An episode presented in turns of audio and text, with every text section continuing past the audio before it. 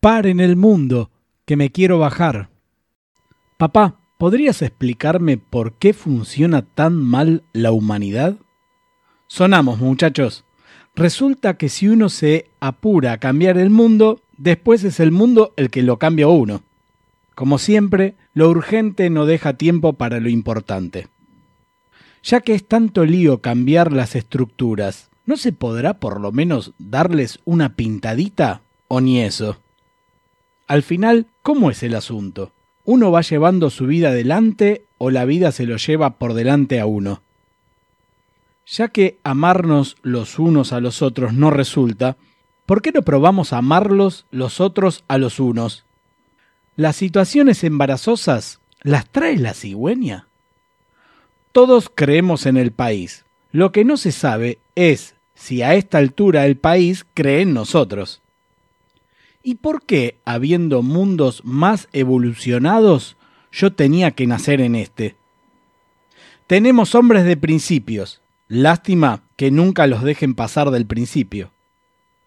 Mafalda, emblemático personaje de Joaquín Salvador Lavado Tejón, 17 de julio de 1932, 30 de septiembre de 2020.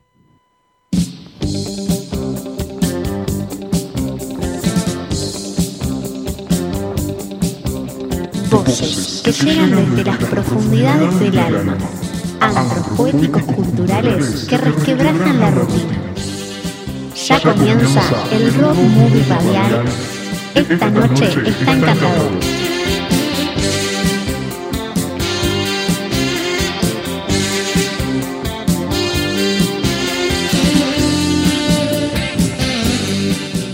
¿Qué tal, gente, gente linda? Mi nombre es Mae Kerko y me acompaña acá en el meeting la camarada Laura Fiorillo. Como bien dice la voz de la locutora Gianina Grosso de Antena Pueblo, esto es Esta Noche está encantador.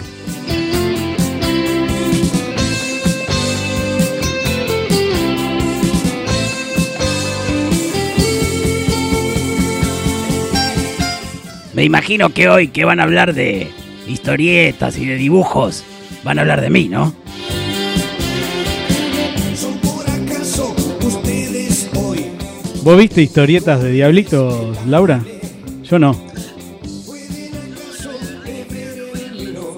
¿Cómo, cómo?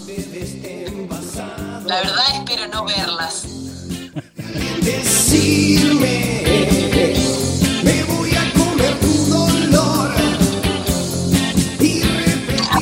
Si hubiera historieta de Diablitos ya, ya lo sabríamos.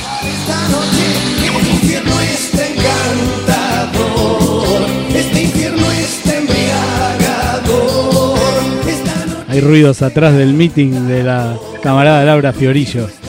Hoy como invitado tenemos a Claudio Breyer.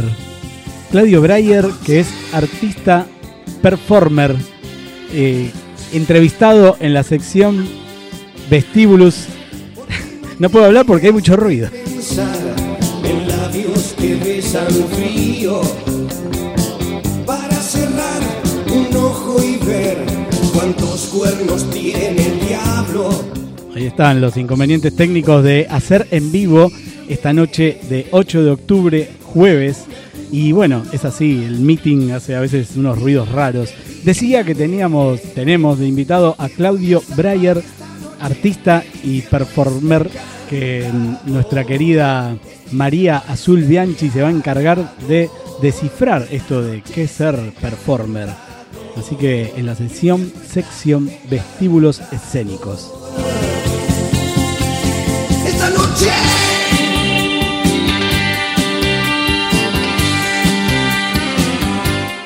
15 40 35 5749, el teléfono del programa para enviar sus mensajes o sus infiernos encantadores, o una poesía, una frase alocada, una, con una cervecita de por medio, puede ser.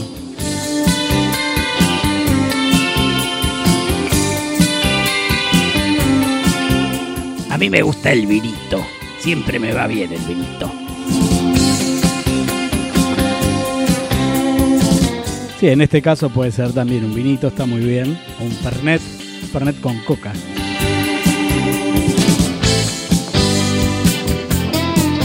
Nuestras redes, arroba esta noche está encantador en Instagram, en Facebook y en Twitter, arroba noche encantador. Pueden bajar la aplicación de Tramtorbit en la app del celular y nos escuchan en vivo desde el celular.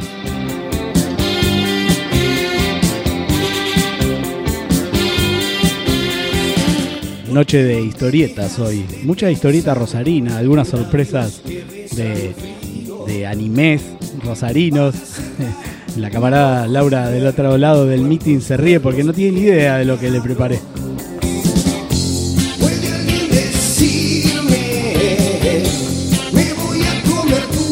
En YouTube también ponen Esta noche está encantador y ahí encuentran todas nuestras entrevistas, incluida la de hoy que va a estar a partir de mañana. También los podcasts ponen Esta noche está encantador en Google y aparece el podcast de Esta noche está encantador.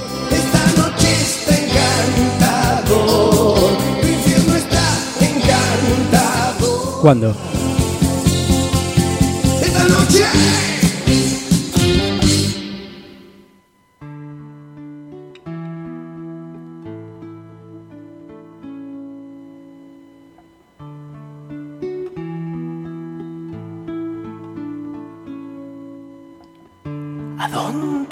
La canción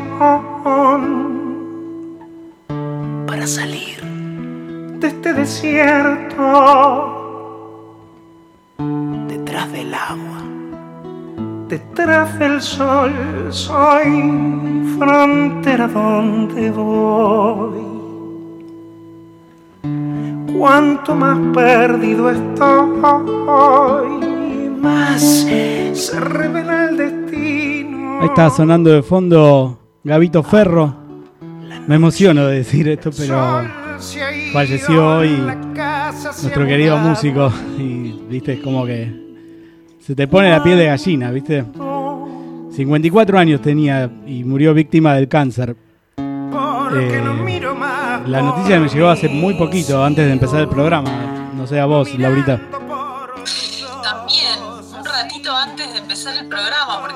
Ayer hablábamos con Gabriela, que es una compañera que, con la que cursamos la maestría, y me estaba recomendando un libro suyo que se llama Barbarie y Civilización, Sangre, Monstruos y Vampiros durante el segundo gobierno de Rosas. Nos parecía que era un título súper tentador y justo ella ayer me contaba que le habían regalado ese libro y que, y que me lo iba a prestar para poder leerlo. Y hace un rato me mandó un mensaje y me, me puso, después de la charla que tuvimos ayer, tengo una mala noticia y, y me contó, la verdad es que yo no sabía que él se encontraba enfermo. Sí, no, yo tampoco, la verdad que no, no tenía idea. Está sonando de fondo todas las cosas que no tienen nombre. Escribo notas cuando ya. hablábamos de él, decíamos de, de, bueno, esas personas especiales, ¿no? Que nacen con estrella, como, como se dice, porque además de ser un talentosísimo músico, durante unos cuantos años que se alejó de la música, se puso a estudiar historia y se doctoró en la carrera de historia con un montón de trabajos académicos que realmente valen la pena recorrer. Así que tenemos como esa doble cara de Gabo, el músico, el artista y el académico.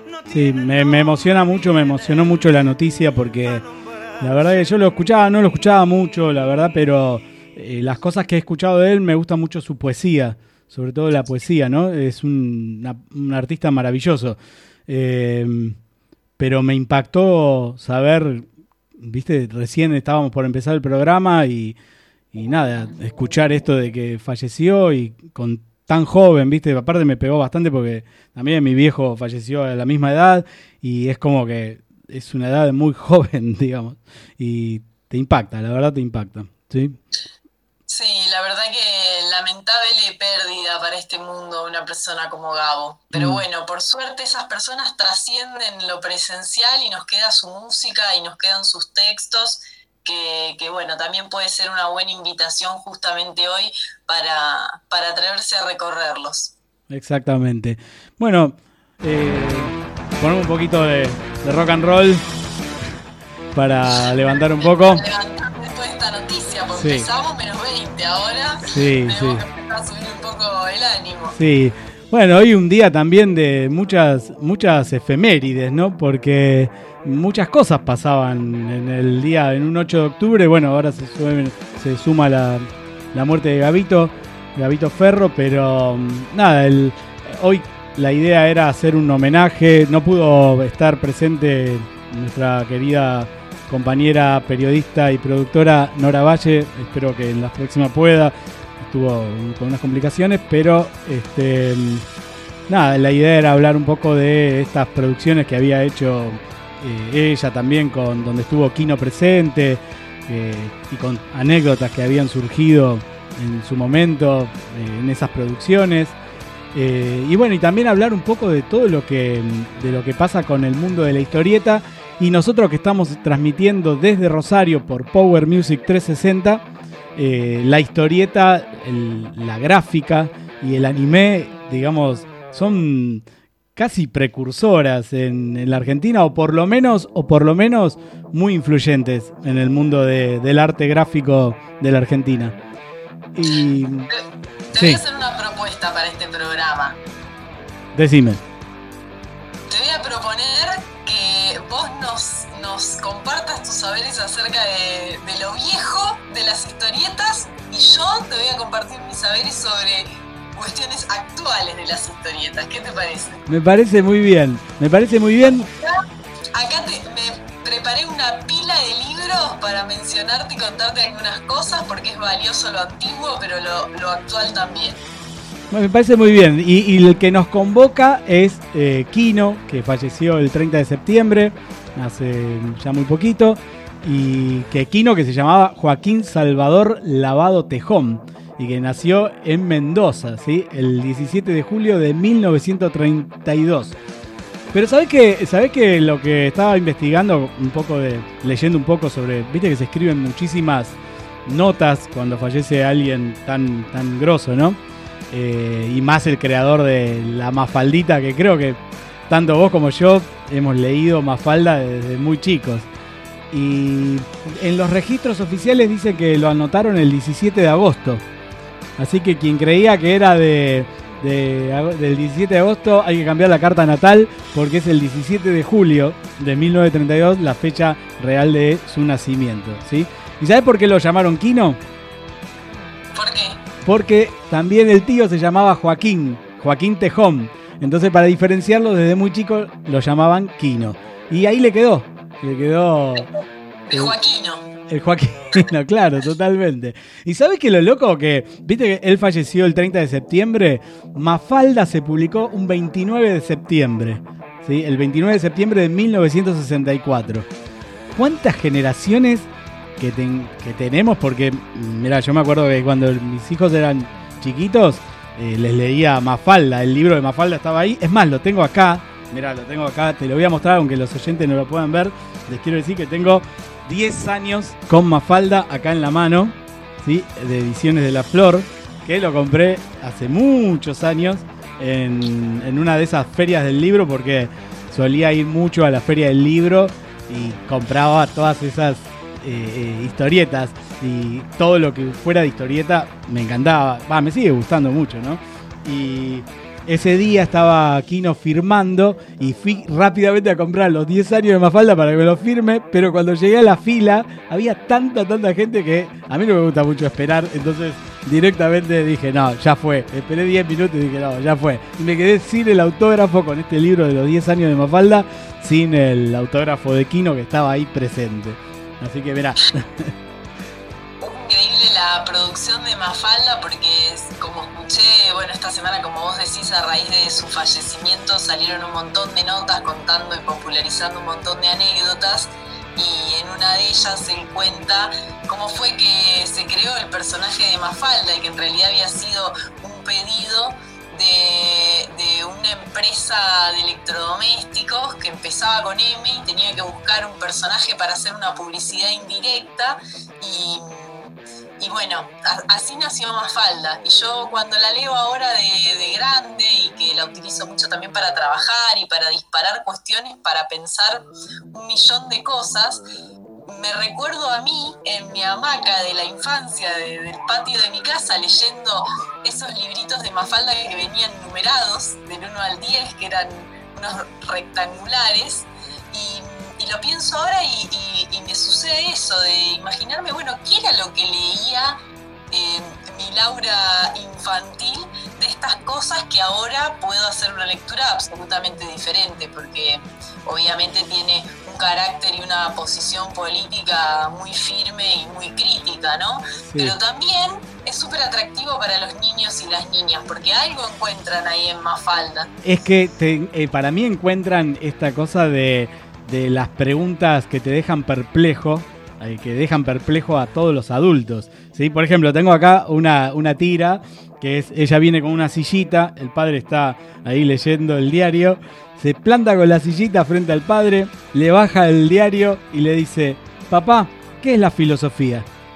o sea, así, de repente. Eh, es como ese mundo de la niñez que te sorprende con una pregunta y vos decís, ah, ¿qué le respondo en este momento? ¿Sí? O sea, es, es como, es, es muy, muy grosa por eso. Sea, a mí me, me gusta por eso, porque te sorprende a cada momento, ¿no? Sí, las situaciones también de la escuela son brillantes. Yo acá tengo a mano una que me gusta un montón, que es del pequeño personaje de Libertad en la escuela y está la maestra frente al pizarrón y dice, veamos Libertad, este es un triángulo y hay un triángulo equilátero dibujado en el pizarrón. Y dice, la nena dice, bueno, es un triángulo como Dios manda. No, le dice la maestra, fíjate mejor, si este lado, este lado y este lado miden lo mismo, es un triángulo aburridísimo, dice Libertad. Pero no, es un triángulo cuyos lados son todos iguales, entonces es, le dice la maestra. Ah, socialista, dice Libertad. No, es terrible. Es terrible. Te deja, siempre te deja perplejo. El mundo de Kino es terrible. Es terrible. Este, tenía, yo te digo que cuando mm, hicimos la producción esa de reunir a un montón de, artistas, entre ellos Kino, Víctor Hugo, lástima que no está Nora para, para verificar esto, pero tenía un carácter, te digo, eh, Joaquín Lavado tenía un carácter bastante podrido por momentos. O sea, no le gustaba, no le gustaba que reprodujeran ni una tira de la historieta. Me acuerdo que una vez en La Maga, donde trabajábamos, le habíamos publicado un pedacito de. solamente un pedacito de. sin el diálogo de Mafalda, pero echó una bronca, echó espuma por la boca el tipo. Terrible. Pero bueno, era muy, muy cuidadoso de su producción también, ¿no? Y, acostumbrado también a que la gente toma a los dibujantes y a los historietistas como un arte de segundo nivel también, ¿no? Porque muchas veces se, se hace eso con, con, con los dibujantes, sobre todo del humor gráfico. Así que entiendo esa postura. Imagínate el carácter podrido que podía tener una persona que vivió como un leonino y era de cáncer. Es una mezcla absolutamente explosiva, Leo y cáncer. Claro, por eso te digo que a los que investigaron su carta natal no es el 17 de agosto, sino el 17 de julio. Así que eh, hay que rearmar la carta natal. No sé si alguno ya la habrá armado, pero estaría bueno que, que nos faciliten 11 40 35 5749 si tienen la carta natal de Kino. Por las dudas lo pido, ¿viste? Vos sabés que también un 8 de octubre, hablando un poco de todo lo que es eh, el humor gráfico, las revistas, a mí las revistas sabés que me gustan mucho, por eso cuando pusiste a la librería Aquelarre libros y fanzines, me gustó mucho la palabra fanzines dentro de la, del espacio de librería que estás armando, ¿no? Porque las revistas son como, digamos, para mí un, un mundo genial donde se puede aprender de todo y estar actualizado y también leer de, todo, eh, también de lo que pasa en la sociedad, desde lo cholulo hasta lo político, hasta la investigación científica, ¿no? El humor también. Y bueno, y Caras y Caretas era una revistas que si bien no salía en mi época, eh, vamos a empezar con esto de eh, el, lo antiguo y lo nuevo, ¿viste? Yo te tiro esta, te, tira, te tiro esta. Yo leía Caras y Caretas, ¿sí? Y justamente un 8 de octubre, sea, un día como hoy, pero de 1898, Caras y Caretas apareció por primera vez en los kioscos, ¿sí?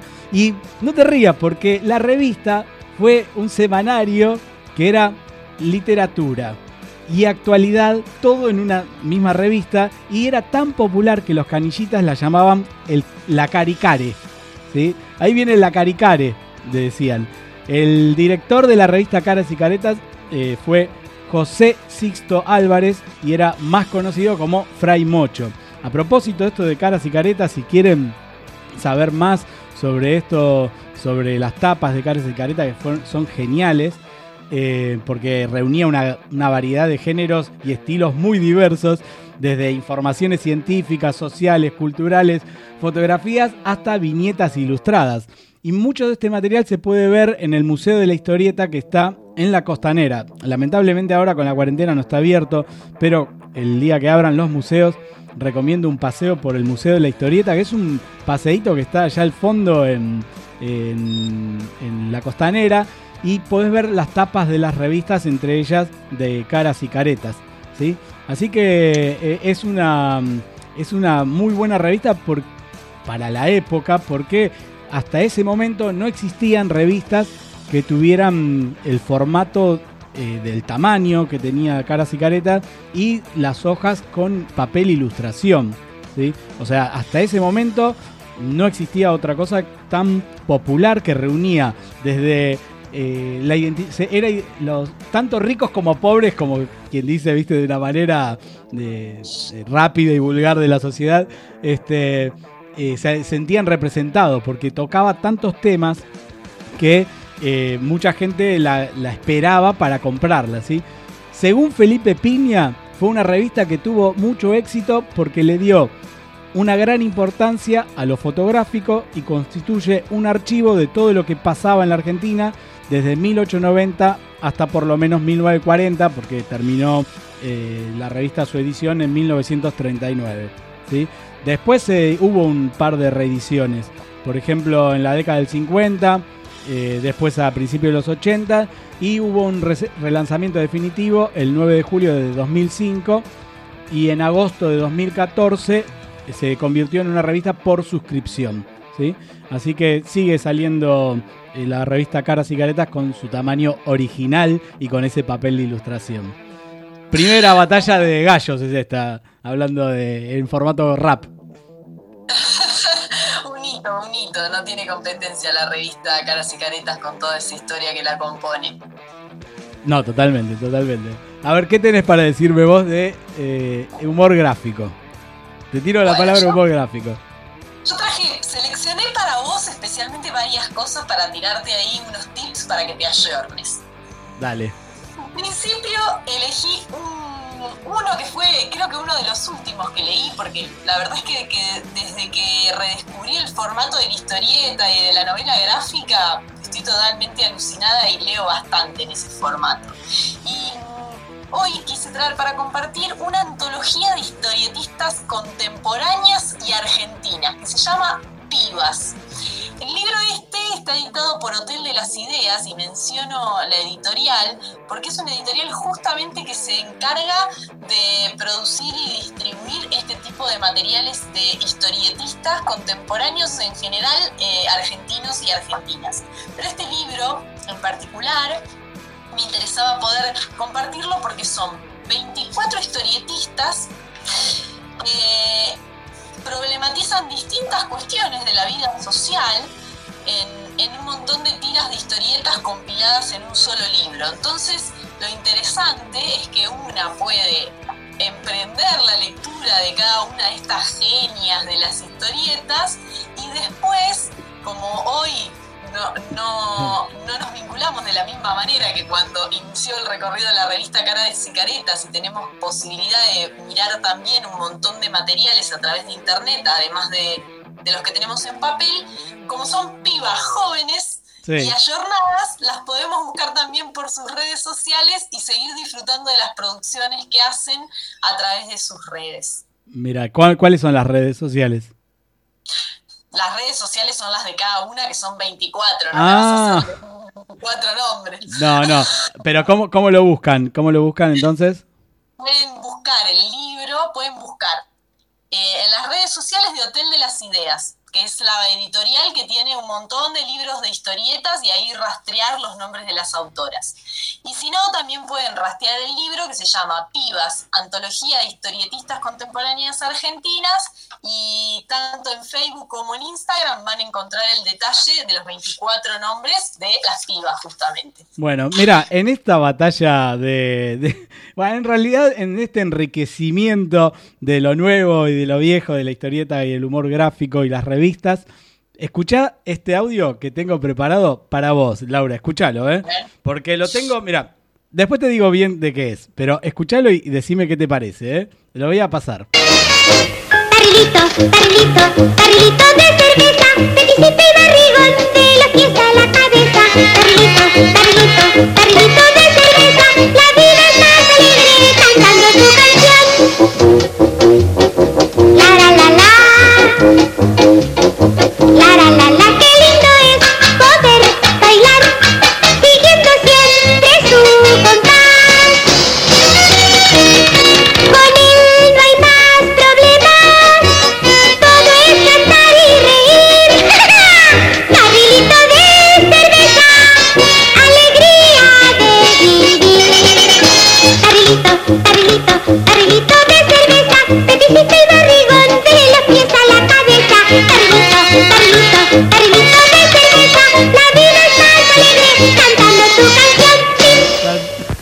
gustó el chip pará. del final? El chip del final. ¿Te gustó? Mira, mira, mira. Sin palabras, Pepe, y más viendo tu No les haya pantalla. gustado. Contale a la gente qué me estás mostrando por el meeting. Estoy mostrando por el meeting mi disco de vinilo de cuando era chiquitito. Era, es Antiojito, un LP, LP, escuchaste, eh? LP en vinilo que eh, tiene Antiojito dibujado en la tapa y está editado por Philips. Philips era. O sea, ¿por qué pasó esto de Antiojito? Primero porque eh, lo escuchaba yo cuando era chiquitito, me lo había regalado mi mamá.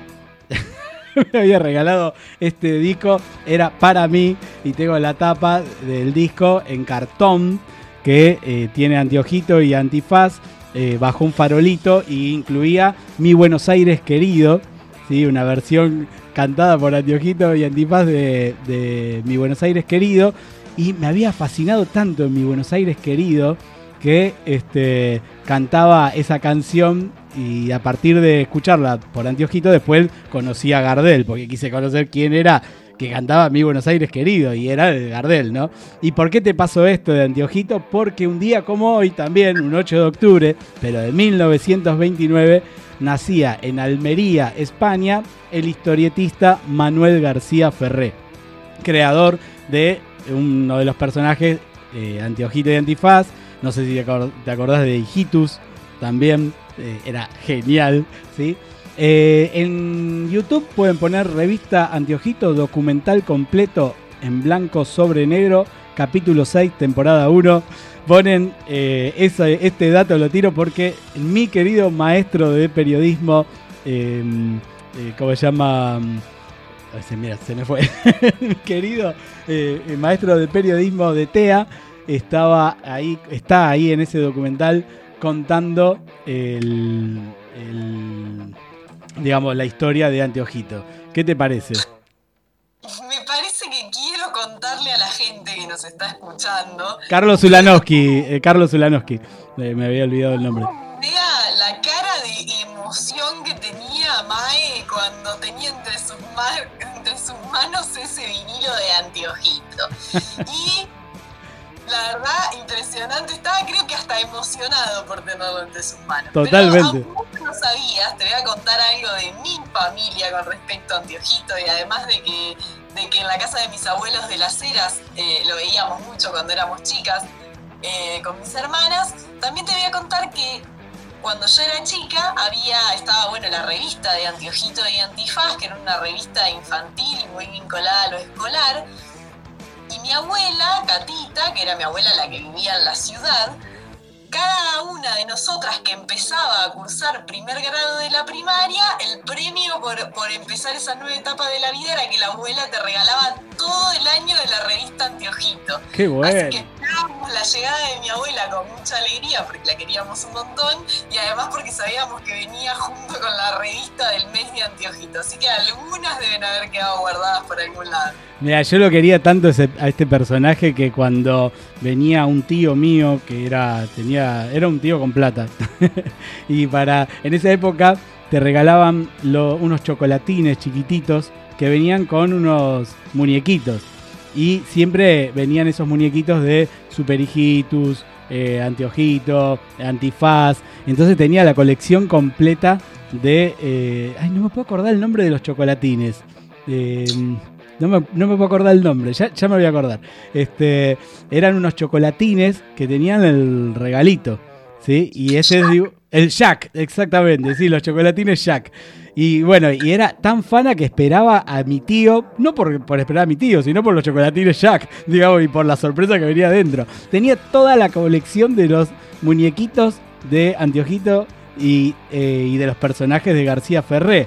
Hasta que nació mi hermano y me perdió todos los muñequitos. Daniel, si me estás escuchando, me perdiste los muñequitos. Los tiró por.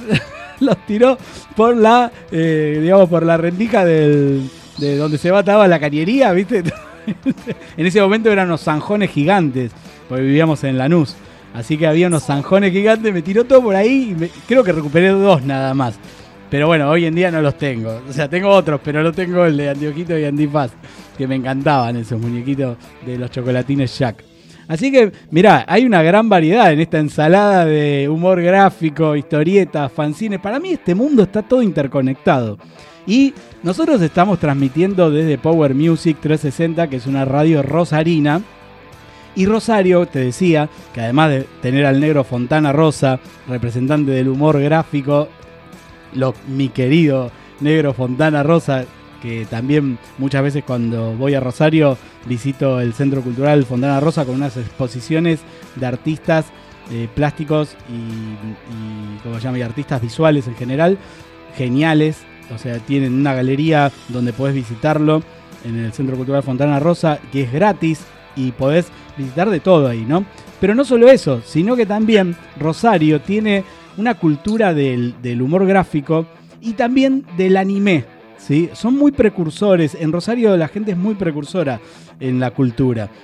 En este, en este momento me vino a la memoria que eh, hace dos años atrás había ido con mi hija a una feria de anime. Y para cerrar el bloque, yo te voy a contar una cosa. En esa feria de anime no solo estaban personajes de todos los tiempos, sino también los modernos, ¿sí? Estaban Pikachu, eh, gente eh, vestida de Star Wars. Eh, la- era una, la feria del anime que se hace en los galpones de la costanera de Rosario, ¿sí? Y también, a ver si decime. ¿Y vos de qué fuiste disfrazado? Es la pregunta. No, no, no. Eh, con Maylin dijimos, eh, dijimos que la, próximamente, la próxima vez que iríamos íbamos a ir disfrazados, pero al final no fuimos nunca disfrazados. Solamente yo me fui con la remera de Star Wars de Darth Vader y pasábamos por todos los, los stands donde había dibujantes de ahí de Rosario y además bandas en vivo que tocaban temas de eh, anime. ¿sí? Entre ellas, por ejemplo, la banda Kokoro, la banda eh, Oni Chains y esta banda que seleccioné para cerrar este bloque que se llama Sepirot, ¿sí? J Rock. ¿sí? Yo no sé si se pronuncia así, pero estos muchachos hacen un cover de, hacen muchos covers de lo que se llama eh, eh, canciones de anime y también se llama K-pop. ¿sí? Hoy está muy de moda porque es una eh, es la música popular de Corea, ¿sí?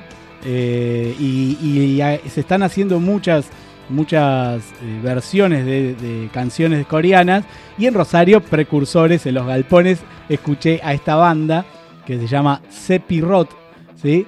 Y que eh, tocaban un tema de Power Ranger. Ya les escribí para tenerlos en vivo acá en el programa. Así que en cualquier momento cuando respondan vamos a, vamos a invitarlos acá al programa.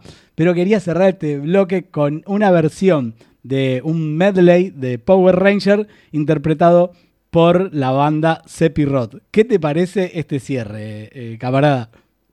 Me parece alucinante, me parece que estamos teniendo graves problemas de pronunciación en este programa y Totalmente. me parece que te veo como si estuvieras en un parque de diversiones hoy. Hoy sí, hoy es mi día, es mi día. Igual después, eh, después de que suene la banda con el tema de Power Ranger, vamos a la primera parte de la entrevista a Claudio Breyer por María Azul Bianchi, que Bianchi o Bianchi era. Al- ella ya había aclarado este tema. Es, castellanizado es Bianchi, pero es Bianchi. Exacto, bueno, que en la sección eh, vestíbulos escénicos entrevistó a Claudio Breyer y nos cuenta un poco de qué es esto de ser performer. Así que después de este bloque y después de escucharla a, Azul, volvemos con esta eh, culturalización de lo nuevo y de lo viejo, del humor gráfico, de la historieta, los libros y fanzines. Eh, camarada. Muy bien, adelante. Todos quieren estar en los vestíbulos con azul, veo. Totalmente. Escuchá Power Ranger, ¿eh? Escuchá Power Ranger. Y es rock and roll. Ahí va. Estás escuchando Esta noche está encantadora.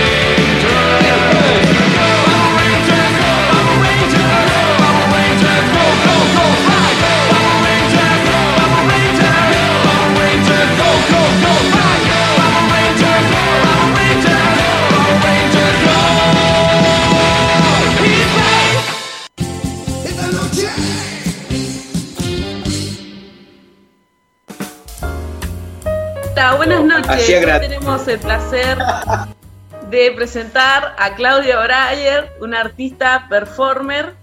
Hola Claudia, ¿cómo estás? Hola, gracias María Azul por invitarme. La verdad me encantó que hayas puesto el foco en mí como performer.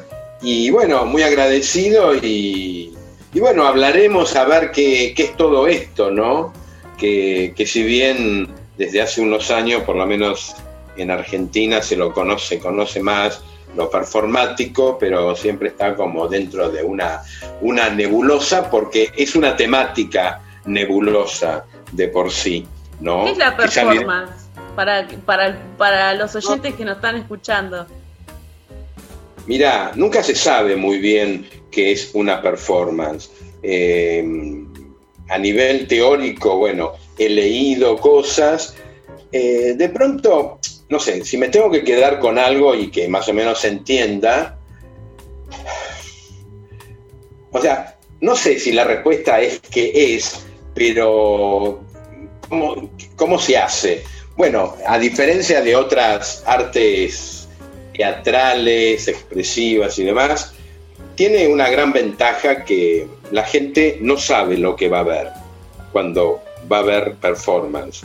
Viste que cuando, bueno, eh, eh, digamos, vos recomendás o decís voy a ver tal obra, Claro. típica teatral, ¿no? Más Te allá de la una duración. pequeña sinopsis. ¿Eh? La, la persona te da una pequeña sinopsis. Bueno, o es la persona o lees en algún medio, eh, no se la pierdan, yo que sé, habla sobre las relaciones, no sé qué, X, ¿no? Acá no. Entonces, está bueno porque, dicho así en bruto, la gente va en bolas, eh, o bien no sabe que va a haber algo performático, o si sabe que va a ser un evento performático, no tiene idea. Salvo, bueno, que, que alguien que esté ahí del grupo o del performer eh, le haya contado algo o haya algún nombre de ese evento que lo acerque al tema. Si no, realmente no sabes. Esa es una que está buena, está buena, ¿no? Otra que en general es de muy baja producción, o sea que podés generarlo sin tener que esperar que te llame, digo, en un sentido tradicional, un director o que junten guita porque para vestuario, para luces, para el técnico, para no sé qué. En realidad eso no existe. O sea, vos con tu solo cuerpito de performer, ¿no? Y con una tecnología bastante limitada, podés irrumpir en un espacio, no tiene que ser un espacio teatral, desde la calle, desde un centro cultural que, abriste la puerta y si te dejan, entraste y haces lo tuyo, ¿no es cierto? Entonces, lo diferencia, hay una distancia en ese sentido, y aparte, que no es menor justamente, no siempre, no habla de una representación. Lo performático es una presentación, en el sentido que si hay un guion, en el sentido clásico del término, es algo que vos elaboraste como performer y algo de tu vida está metido ahí. Así que es muy interesante desde ese lugar, por la baja producción, eh, la sorpresa de que la gente no sabe qué va a ver.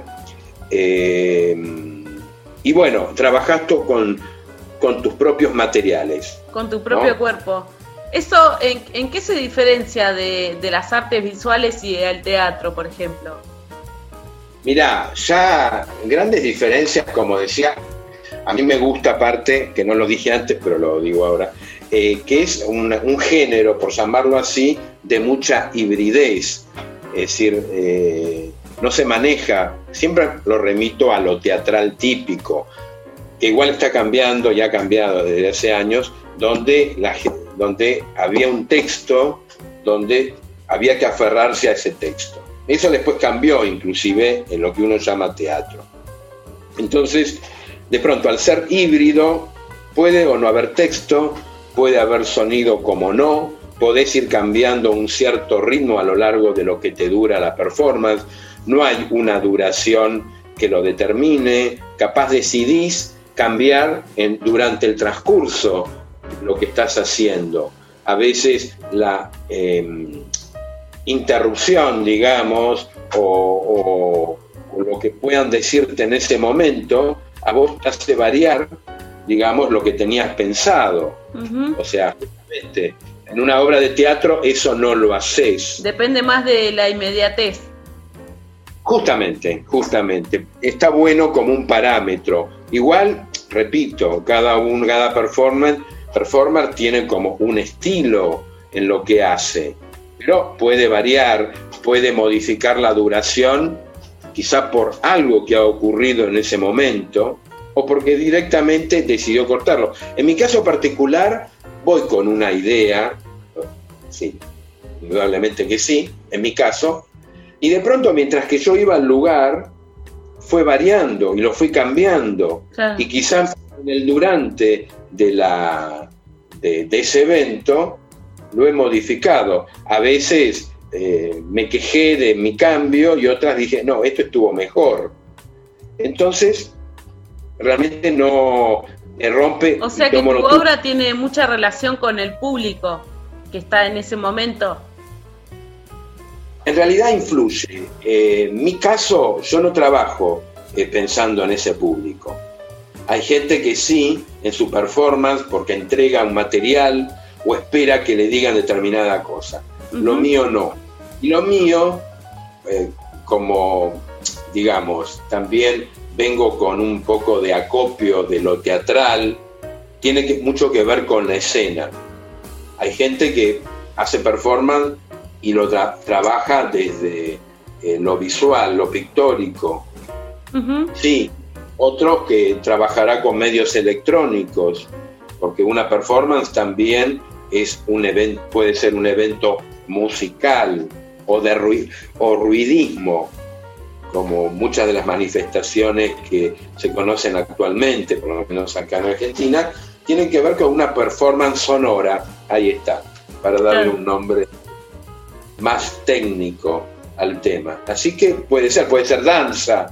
De pronto puede ser danza que rompe con lo esperado en danza, por el lugar físico o eh, de acuerdo a una técnica eh, de danza. Y en este sentido, con respecto a la inmediatez y todo lo que nos estás contando, eh, ¿cómo cambió tu práctica en cuarentena? Mirá, es muy interesante lo que vos me decís porque es un tema que está como muy muy, muy fresco. Eh, yo ya venía de una cuarentena anterior porque tuve una conjuntivitis viral y antes de la pandemia del COVID-19 yo ya venía con otro virus eh, metido. Por suerte fue ese nada más. Eh, y bueno, el tema de los ojos para un artista visual y performer es una cagada y bueno, aparte es muy doloroso, pero aún así, y claro, aún así, eh, y aparte recluido en casa, me dediqué a trabajar mucho la foto performance. ¿Qué significa había- foto perform? Bueno, eh, todo eh, ese evento performático eh, puede ser desplegado en una sucesión de, de fotos que, vuelvo un poco atrás, ¿por qué es foto performance y no es foto? Porque cuando uno hace foto performance siempre piensa en un público. Yo lo que hago, lo hago para que me miren, ¿no? O sea, una fotografía, yo puedo hacerla, sí, puede ser vista desde ya. Pero yo poniendo mi cuerpo y mi rostridad y mi todo, eh, lo hago para narrar algo, para contar algo a los demás. Entonces, lo trabajo desde ese lugar. No sé si es claro, pero está pensado para ser visto. Así como yo voy a un lugar, a un lugar físico, bueno, esto es eso, pero con otro soporte. Puede ser una sola fotografía donde yo me expongo, me muestro, o una sucesión, ¿Cómo, ya sea que ¿Cómo son estas fotos que haces? ¿Nos puedes contar un poco alguna, describirla? En realidad hice todo, o sea, desde mm, eh, en el comienzo de la pandemia del COVID, eh, me surgió el tema de los barbijos y, están subidos en Instagram en una gran cantidad. eh, toda una temática del barbijo, pero llevado casi a un nivel dadaísta, de absurdo, donde resignificaba el tema del barbijo, que ya sabemos para qué se usa, y que yo también lo seguía usando para eso, pero resignificado, eh, apelando a otras situaciones o convirtiéndolo en objetos absurdos. ¿No es cierto? Eh, ¿Por, por qué ejemplo, lo absurdo? para- Y no otro, otro género que... ¿Cómo? ¿Por qué, la, ¿Por qué el absurdo? ¿Por qué lo cómico? Porque trabajo con lo cómico, ¿Trabajando con lo- justamente. ¿Te sentís más cómodo desde ahí? Sí, mi, mi matriz es lo cómico, lo absurdo, lo que se resignifica y yo, inclusive en Facebook, para ubicarme, bueno, está mi nombre, pero me hago llamar artista visual perfo deformer, Claro. jugando con la palabra performer y deformer y eh, formar y deformar, eh, trabajo mucho desde ese lugar, ¿no? Desde ese absurdo, lo ridículo, que después finalmente tiene un sentido, pero le tengo que dar una vuelta eh, para que lo tenga. Entonces, los barbijos se convertían en otra cosa, si bien supuestamente igual seguían cumpliendo su función, ¿no? Eh, por ejemplo, para graficarlo, ¿no? y creo que se va a entender, eh, cuando en, en una sociedad ocurre un, un hecho inesperada, inesperado, se habla de la metáfora del cisne negro, ¿no? El cisne negro, como casi no hay, y si no hay, y si hay, aparece muy raramente. Entonces, mi barbijo, o sea, yo era un, bueno, mi foto tenía un sombrero que parecía de plumas, o sea, eh, también apelando al Photoshop, ¿no? que me ayuda a componer imágenes que no existen, pero que tengan cierto viso de realidad. Tiene un sombrero como de plumas, yo fui recortando y armando gracias a internet, y tenía todo un cuello y un pico de cisne. Y la parte del barbijo era, en una escala de barbijo, un vestido de bailarina, eh, de bailarina clásica, que tenía los tules y el corset que agarraba Vintage justo la Virus se llama la obra. No, pero ese debe ser otro. Ah, es es otro, es otro, otro. es otro, es otro, está bien. El que te hablo es el cisne negro, por darte un ejemplo, donde un vestido en escala de muñequito es el barbijo y que se llama cisne negro por lo que te acabo de decir. Lo de vintage, ahora no me acuerdo, pero sí, hice otro. Bueno, fue como más o menos 14 eh, que fui trabajando, 14 barbijos, eh, digamos, trabajados desde el humor, como te comentaba, y trabajados desde Photoshop, porque bueno, no contaba con los elementos reales, pero la idea era dar la imagen de que eran elementos reales. Eh, después está el, el Barbie Jo, que tiene un diseño de Barbie, tomando la palabra Barbie con barbijo, ¿no? Y así, bueno, muchos más, digamos, ¿no? Eh, eso fue, digamos, una gran producción eh, de 16 o 15, no sé, que hice en ese momento. Y después, eh, hablando ya del tema de la pandemia y de la cuarentena, fui trabajando por convocatorias. Noche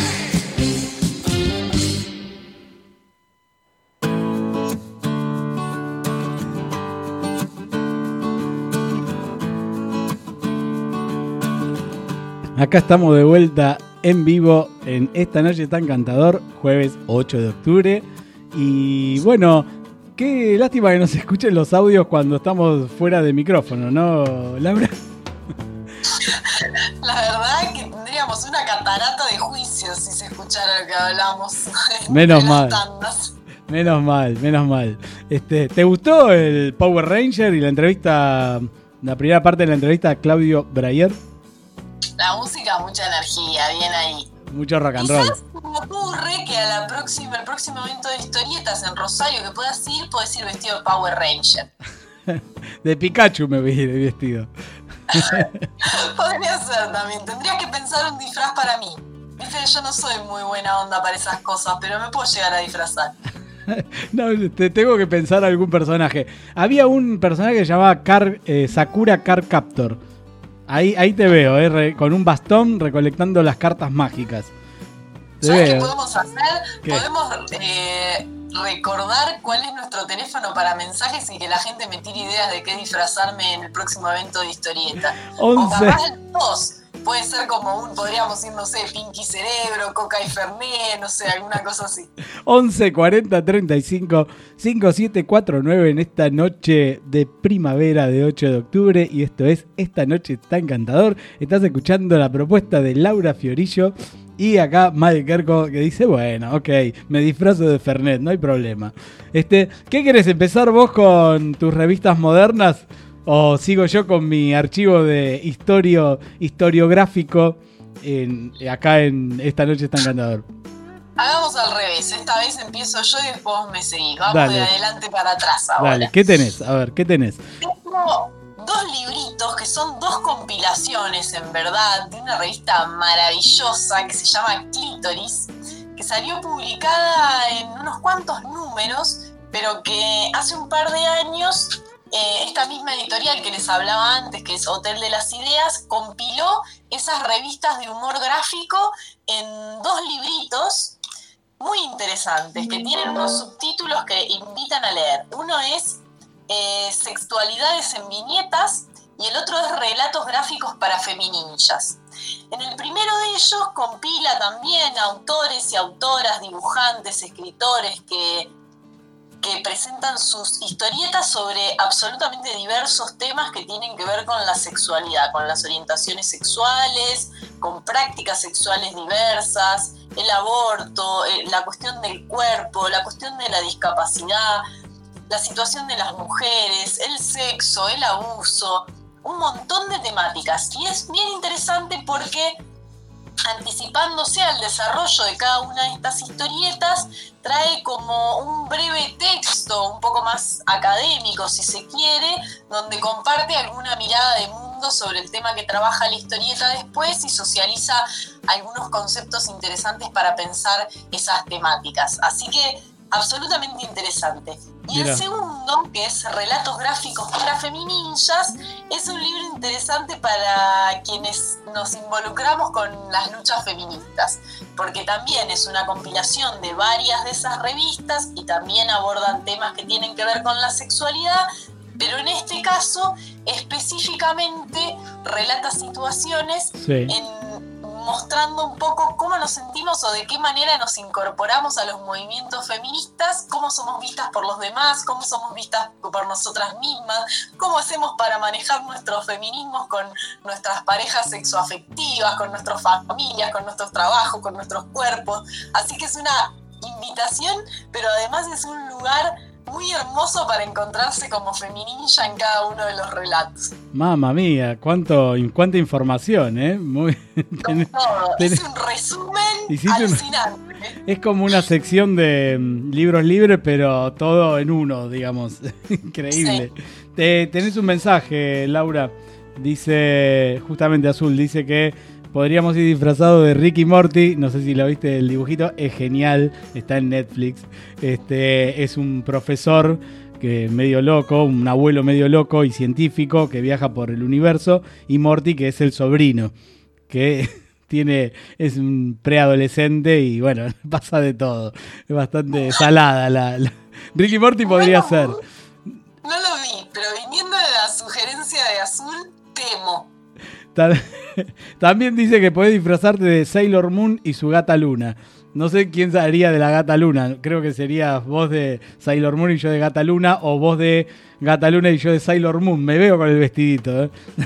Sí, yo creo que vos, porque yo tengo piernas muy cortas para ser Sailor Moon. Está bien. Está bien. Gracias, Azul, por el mensaje. Eh, bueno, vos tiraste algo muy moderno, veo, veo, y muy actual. Eh, yo te voy a ir al archivo histórico de revistas argentinas. ¿sí? ¿Por qué? Porque mirá lo que tengo acá. Mira, esto, eh, para quien no está viéndolo, porque estamos transmitiendo en radio, ¿qué es esto? Es la tapa de El Eternauta. el Eternauta. Amaba el Eternauta. Eh, fue uno de los primeros también, unas primeras, una de las primeras publicaciones de historietas que leí en mi vida. Y eh, me impactó. Tenía 12 años. Terminaba, estaba en séptimo grado, terminando séptimo grado. y mi amigo Pablo, eh, que no sé si está escuchando, pero fuimos a la casa de mi amigo Pablo y me dice, ¿vos leíste el Eternauta? No, no lo leí nunca. Me dice, no, no puedes no leer el Eternauta. Me lo dio, me lo le devoré, me lo devoré. Impresionante. Y este es el libro que me compré en ese momento, que era El Eternauta, que es el Eternauta eh, con, de Héctor Westergel, desaparecido, sí, durante la dictadura, y con dibujos de Solano López, ¿no? Bueno, eh, a partir de ahí se inició para mí un camino impresionante de lo que es el mundo de la historieta. ¿sí? Más que nada porque los dibujos de, de Solano López, las historias de Westergel, me encantaban, ¿no? Y sabes que buscando este material me encontré con el archivo histórico de revistas argentinas, ¿sí? El archivo histórico de revistas argentinas es un sitio web donde se pueden encontrar eh, diferentes publicaciones y se pueden descargar de manera gratuita. ¿sí? Pueden encontrar, eh, eh, es un proyecto que agrupa a investigadores de letras, historia y ciencias de la comunicación que estudia la historia de las revistas argentinas en el siglo XX. ¿sí? Las trayectorias de quienes la dirigieron, de quienes la escribieron, quienes la ilustraron, ¿sí? y eh, todos esos debates que se generaron a través de las páginas de estos libros, porque vos lees El Eternauta y no estás leyendo una historia solamente de una invasión marciana, estás leyendo mucho más que eso, ¿sí? Así que eh, este proyecto que se generó, que se llama AIRA, Archivo Histórico de Revistas Argentinas, eh, es un proyecto financiado por la Universidad de Buenos Aires y la Agencia Nacional de Promoción Científica y Tecnológica, ¿sí? Se puede, está disponible de manera libre y gratuita y se pueden encontrar colecciones digitalizadas de revistas y publicaciones periódicas con sus índices, índices completos. ¿sí? El acceso a los artículos eh, también es totalmente, eh, viste la- la- las críticas que se hacen sobre estas revistas, los estudios científicos y, históricos que hay sobre todo este tema, eh, se pueden también descargar de manera gratuita y se actualiza permanentemente, o sea que podés encontrar desde tapas de tapas de revistas hasta revistas completas, como por ejemplo la de Hora Cero. Hora Cero es una de las revistas donde publicaba, eh, donde publicó por primera vez Oestergel el Eternauta, ¿sí? Así que es un muy buen proyecto para seguir y para, mm, para apoyar, porque eh, ya te digo, es de libre acceso a todas las colecciones digitalizadas y se va actualizando. ¿sí? También promueven zonas de reunión e intercambio. La página web es aira con h intermedia .com.ar, ¿sí? Eh, y el Eternauta obviamente era para mí, eh, es para mí un, digamos, un incentivo a la lectura de la historieta gráfica. Y sobre todo la vida de Orman, de, de Westergel, ¿no? Que también fue desaparecido durante la dictadura. Y bueno, a partir de esa lectura surgen montones de preguntas, sobre todo si sos, imagínate, yo era un adolescente, un preadolescente, lo que se llama ahora preadolescente, y leí por primera vez El Eternauta, significó muchísimas cosas para mí. ¿sí? Yo quería hacerte una pregunta. Primero, a, a sincerarme y decir que la verdad es que, excepto alguna cosa así al pasar, no conozco mucho en profundidad el Eternauta y sé que es una figura que está relacionada o que, o que últimamente la vimos ligada al peronismo, kirchnerismo, no sé. sí, porque está Néstor Kirchner como el Eternauta. Justo hoy que, que se conmemora el cumpleaños de ese. ¿Cómo es ese milico fascista que te gusta a vos? Ah, Mira, espera, te voy a mostrar algo, te voy a mostrar. Mira, eh, para los oyentes, decí qué estás viendo. ¿Qué estás viendo? Vuelve Perón. Una tapa de un diario, Clarín. Pero Este- como Clarín miente, no sé, la verdad. no, pero tengo otra, tengo otra. Estas son postales que eh, me regalaron en el Museo de Eva Perón y que son postales con las tapas de diarios, revistas. Y bueno, las traje acá porque hoy justamente, sí, hoy estaba... eh, es el cumpleaños del general. Ah, sí, claro, claro. No me acordaba cómo se llamaba el milico ese que ustedes defienden. te van a, te van a tirar, te van a tirar con algo, te digo. Bueno, ¿qué decías? ¿Qué- Ana, eh, la pregunta iba en serio, digo, por, por desconocimiento, sinceramente, digo, ¿por qué es la relación que se vincula como a esta figura que se popularizó de Kirchner con la estética del Eternauta, según Mae Kerko? No, porque justamente Oestergel era un militante. Hola, él empezó haciendo la historieta como un ataque marciano en la primera.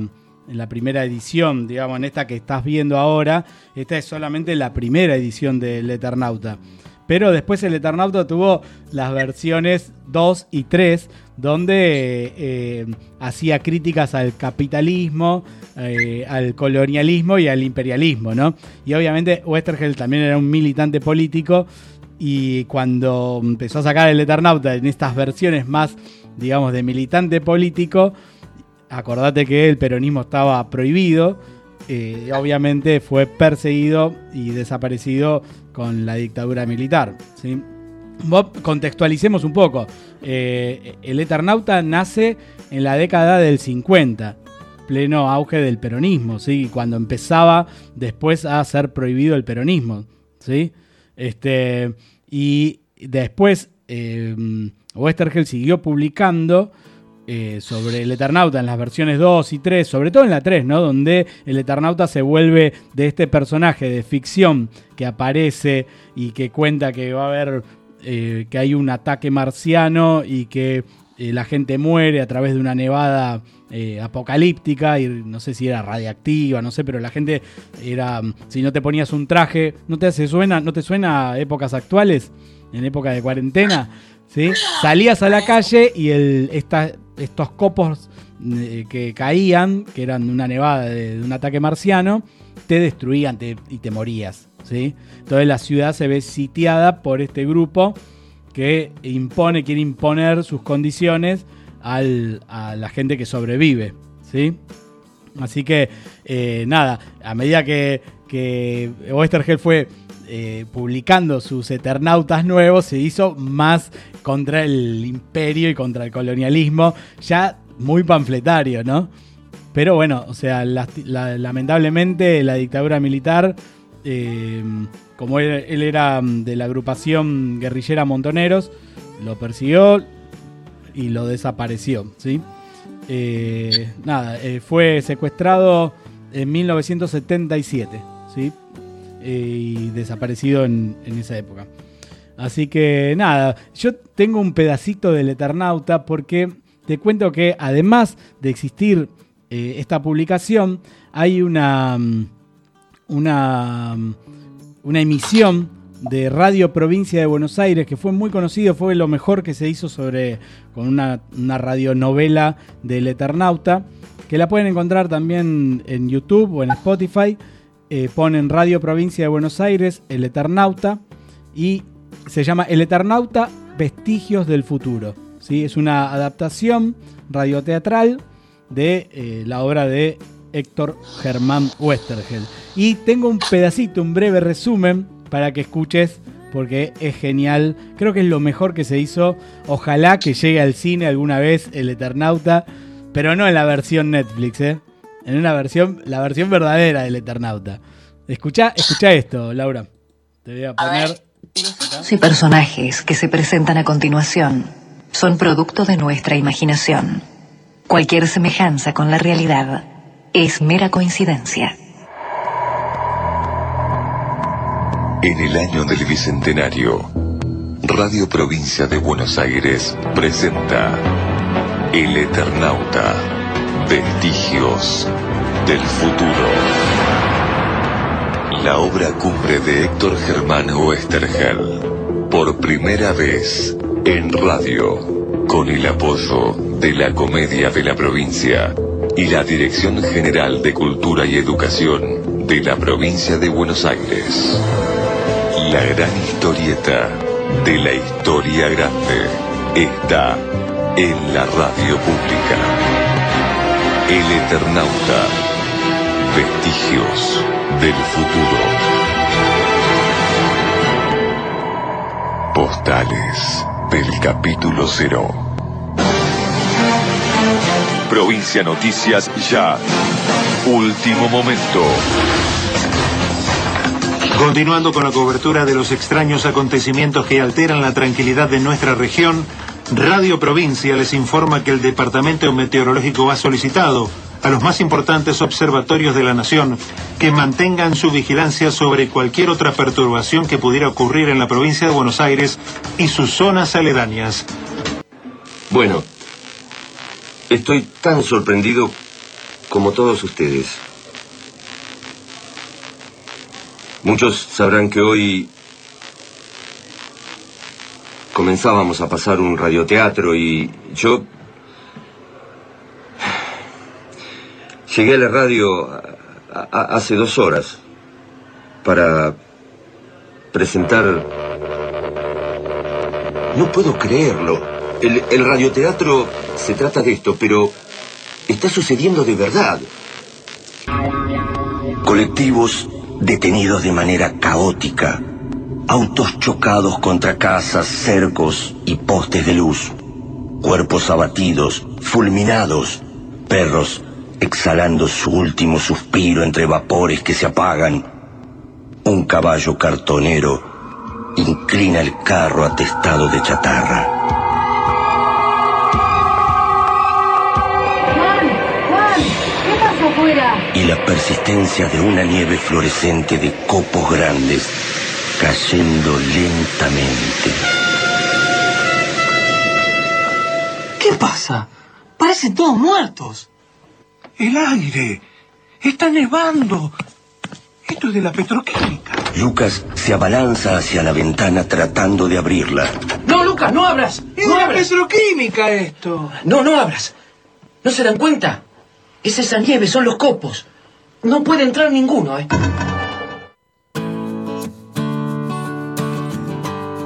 ¿Qué te parece ese, ese radioteatro de Radio Provincia de Buenos Aires? No te escucho, no te escucho. ¿Cómo? No, no se te escucha. Te quedaste silenciada. Bueno, vamos a una cosa. Vamos a la segunda parte de la entrevista a Claudio Brayer. Y eh, mientras solucionamos estos inconvenientes técnicos, ¿te parece, Laurita? Haceme. Me está diciendo. Ok, vamos a la segunda parte de la entrevista de Claudio a Claudio Breyer con María Azul Bianchi como entrevistadora en eh, vestíbulos escénicos.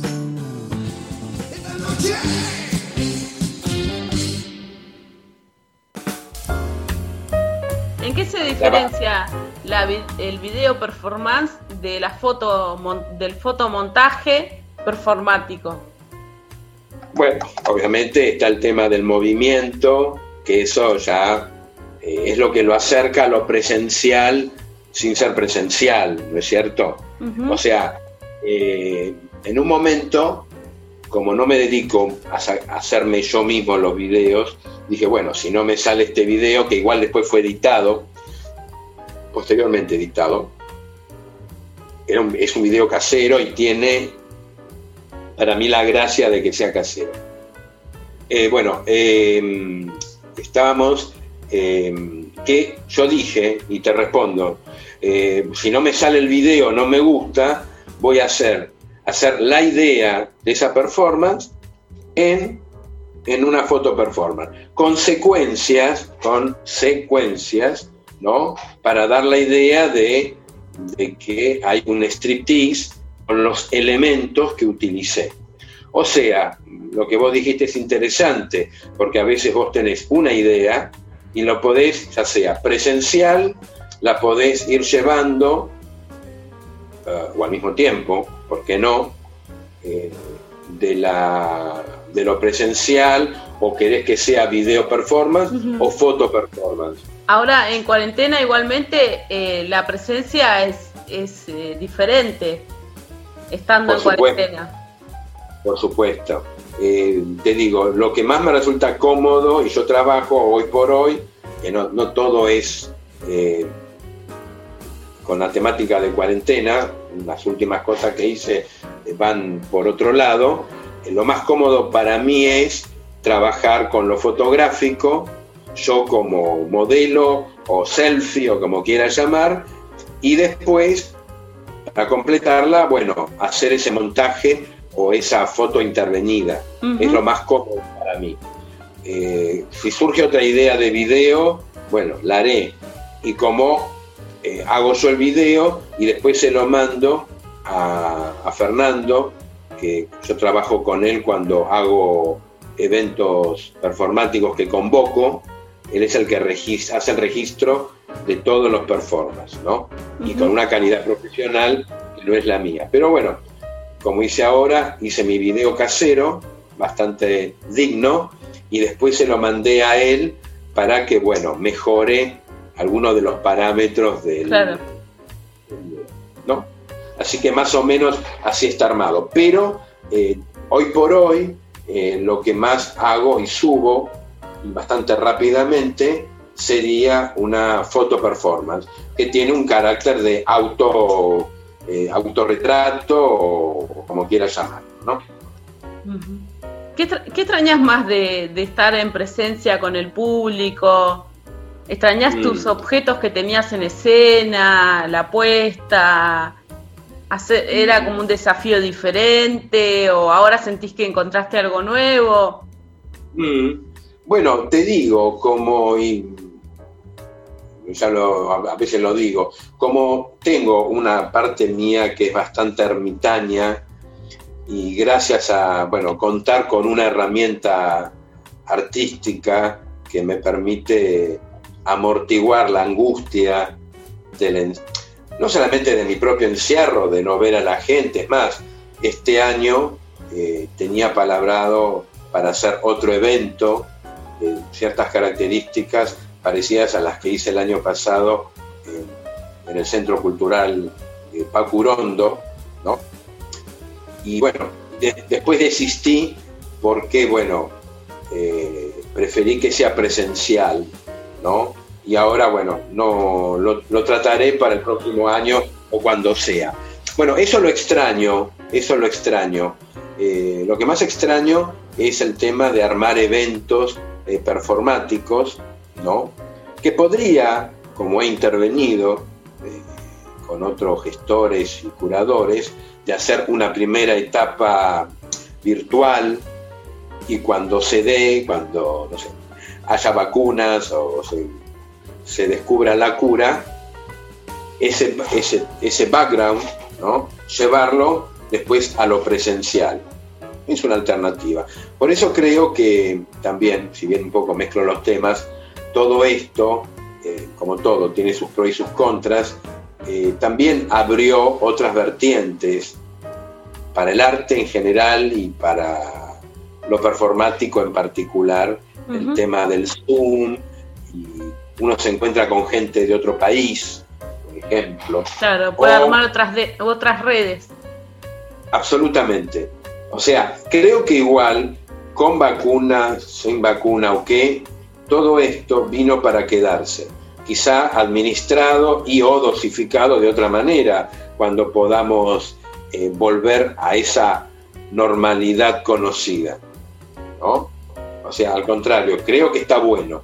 Está bueno. Primero, como todo lo nuevo, viste, lo rechazás o qué sé, pero bueno, después eh, puede ser usado a favor de uno.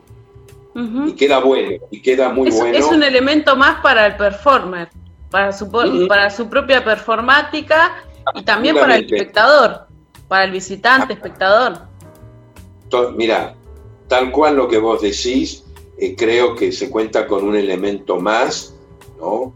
Para trabajar, no desdeñarlo y bueno, combinarlo, yo qué sé, como se están haciendo obras teatrales con esta modalidad. Bienvenido, ¿viste? Hay, en- hay una cuestión también que tiene que ver con el lenguaje audiovisual, eh, que tiene que ver con esto de los primeros planos. Vos usás mucho el primer plano y el plano Sí. detalle, eh, que no sé si sos consciente de esto o es algo que Sí. surge adrede, eh, pero que yo lo vi mucho en tus producciones y me gustaría que hablaras de eso, sobre todo de, de tu rostro, porque esa necesidad de, de mostrar tu, tu cara todo el tiempo. no sé si sos consciente o no, pero bueno.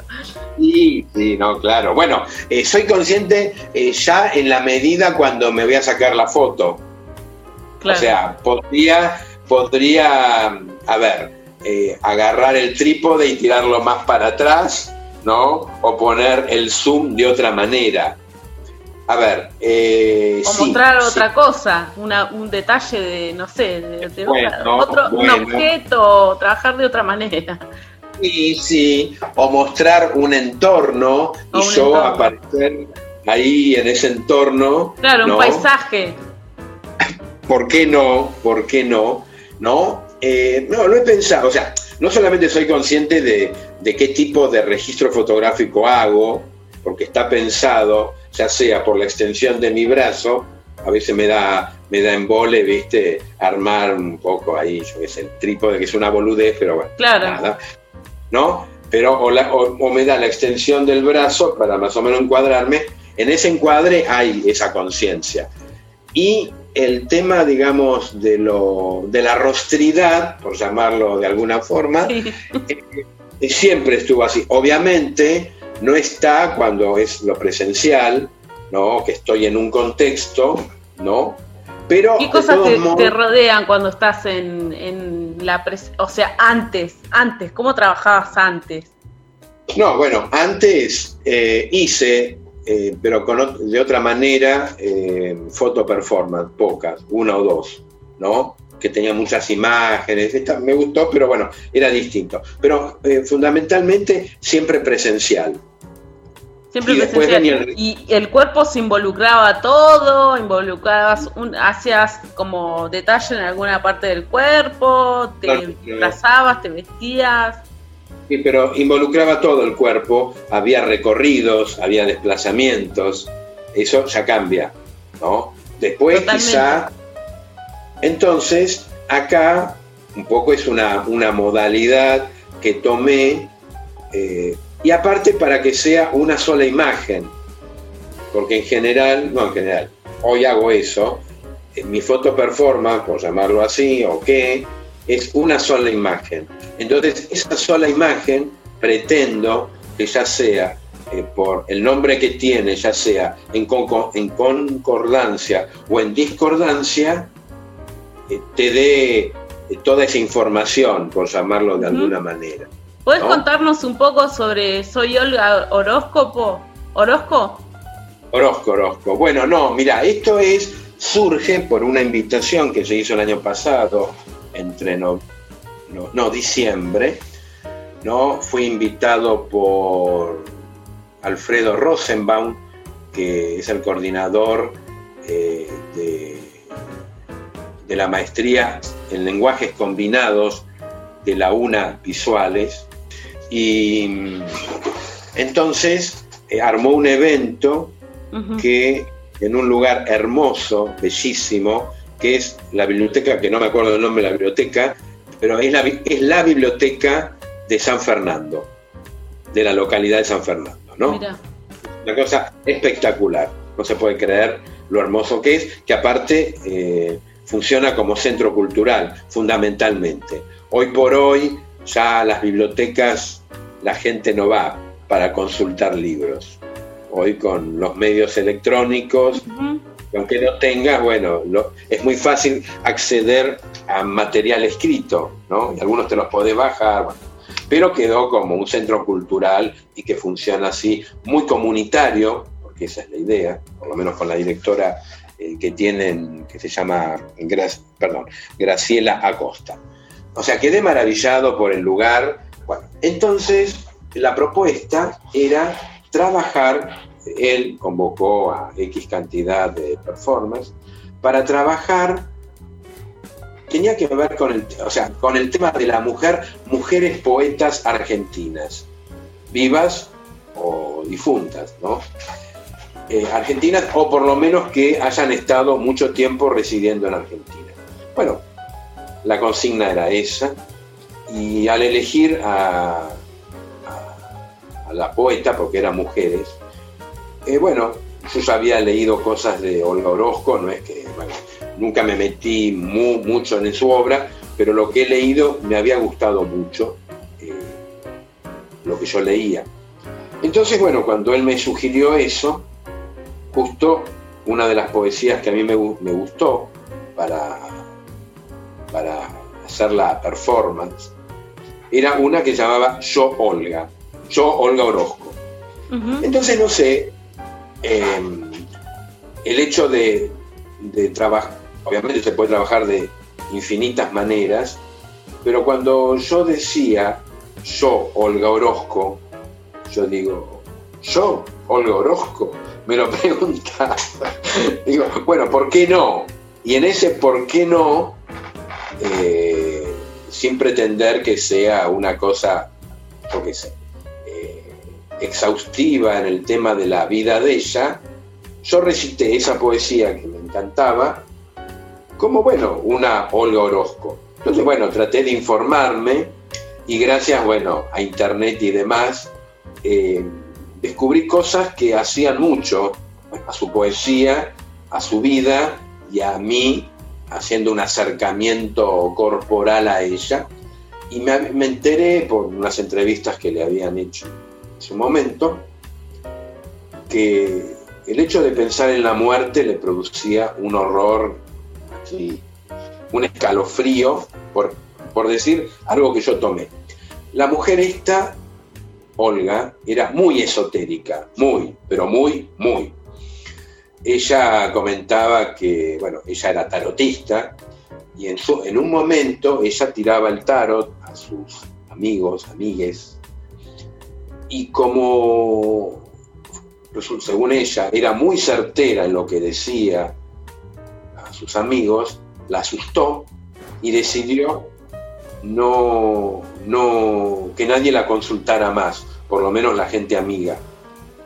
Viste que es muy común cuando uno Sí. tiene amigos que son tarotistas, dice, che, fulano, a ver, tirame las cartas y vos le decís. Bueno, Se asustó tanto del tema y ya lo tiraba para ella, ¿no? Entonces, esa relación, bueno, lo esotérico, la muerte, que en esa poesía que yo elegí está como muy presente, muy presente, ¿no? Eh, La muerte de su amante, marido, lo que fuera, y ya enhebrándola con su propia muerte para después reencontrarse supuestamente en algún lugar Oscuro. Muy oscuro. Sí, muy oscuro, muy oscuro.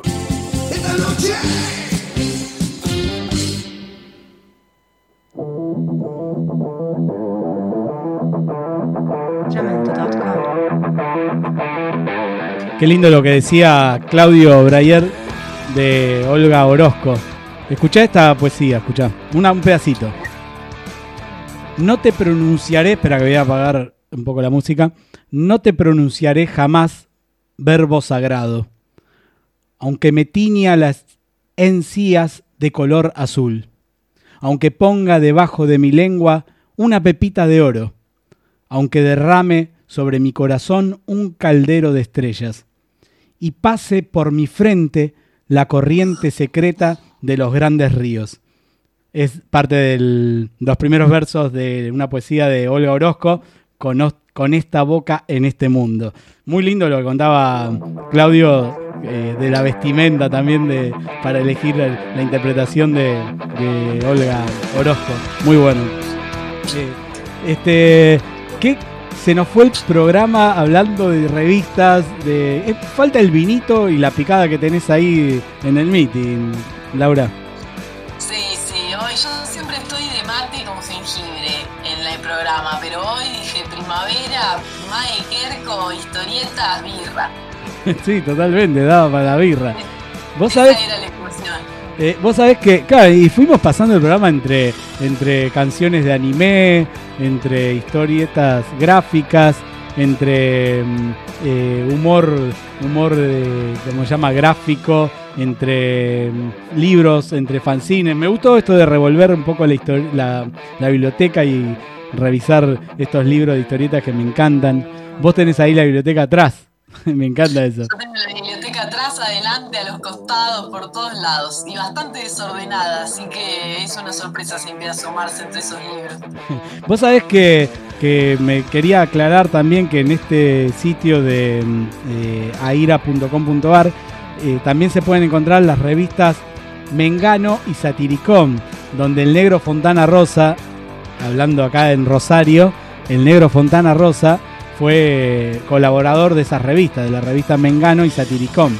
Fue donde el negro Fontana Rosa, junto con otros grandes dibujantes, iniciaron su carrera, ¿no? Eh, el negro de acá, que es de acá, de Rosario, nació el 26 de noviembre de 1944, ¿sí? Y antes de cumplir 20 años ya había comenzado a trabajar en la agencia de publicidad de Roberto Reina, donde conoció al dibujante Alberto Mirtuono, ¿sí? quien fue su jefe durante la creación de Boogie el Aceitoso. ¿Leíste alguna vez a Boogie el Aceitoso? Lo tengo visto, pero no, nunca lo leí. No, el, el Boogie el Aceitoso era un personaje, una especie de, de agente secreto tipo James Bond, ¿sí? Eh, Un audio, eh, un formato audiovisual de Boogie el Aceitoso. Sí, la película. Sí, está la película de Boogie el Aceitoso y, y cuenta sus aventuras de un prófugo de la justicia y veterano de la guerra de Vietnam, ¿sí? que se transforma en una especie de asesino a sueldo, frío y despiadado, ¿viste? Un tipo eh, que sin, sin valores morales. Y ese era justamente el, digamos, la contradicción, que cuando se encontraba con un valor moral, el tipo decía, eh, le em, lo primero que hacía era disparar, era lo único que sabía, es genial, muy bueno, un negro Fontana Rosa, gran valor de Rosario, ¿no? Este, Bueno, Mae, me parece que con todo el saber que hay ahí rondando y sobre todo con todo ese entusiasmo podemos pensar en un programa no dentro de mucho que sea el, el programa número 2 que empezó hoy sobre las historietas, porque Sí, vale sí. la pena el tema. Sí, invitar a muchos dibujantes de Rosario que nos siguen ahí en las redes en Esta Noche está encantador.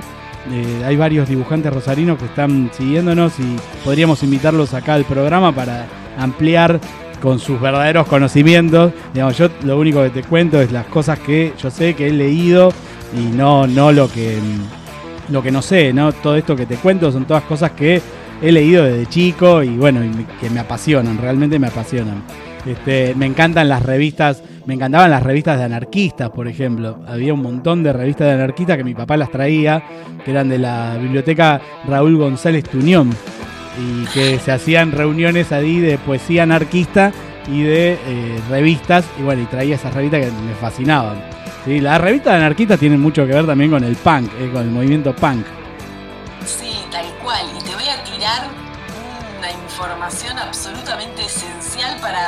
Esta vida de eventos virtuales que estamos teniendo. ¿Estás preparado para escuchar? A ver, decime, no me digas que tiene que ver porque me muero.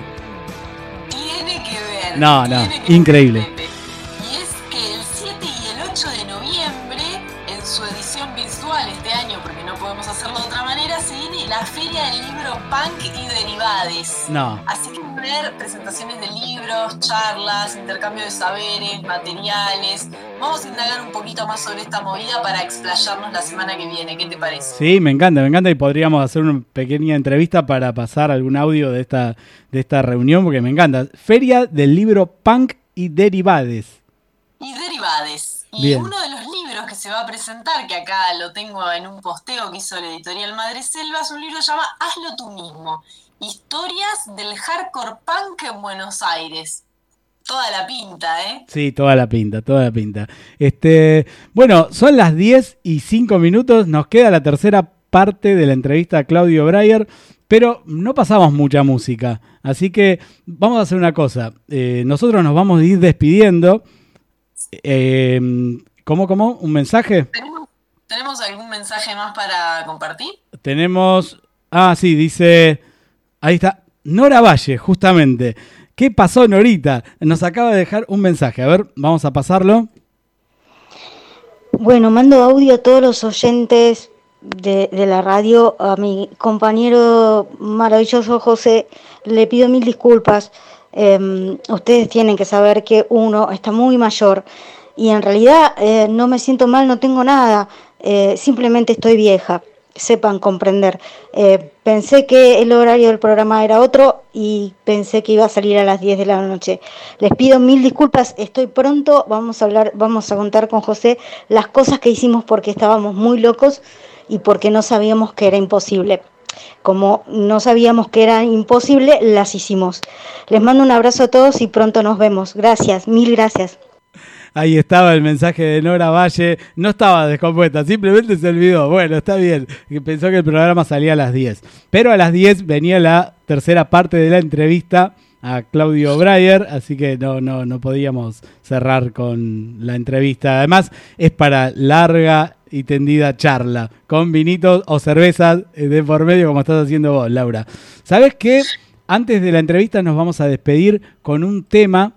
Antes de la entrevista, la tercera parte de la entrevista a Claudio Breyer, nos vamos a despedir con un tema de Federico Bardotti, que le hicimos una nota y que lo vamos a tener la semana que viene, eh, pasando esta nota un artista de Morón, un músico de Morón, que sacó un nuevo single que se llama eh, Los Martes. Hermoso tema, te digo, muy lindo tema. ¿Tenés algo más para decir, querida camarada? No, no, ya pasé el chivo del jueves a la noche, así que ya me quedo tranquila.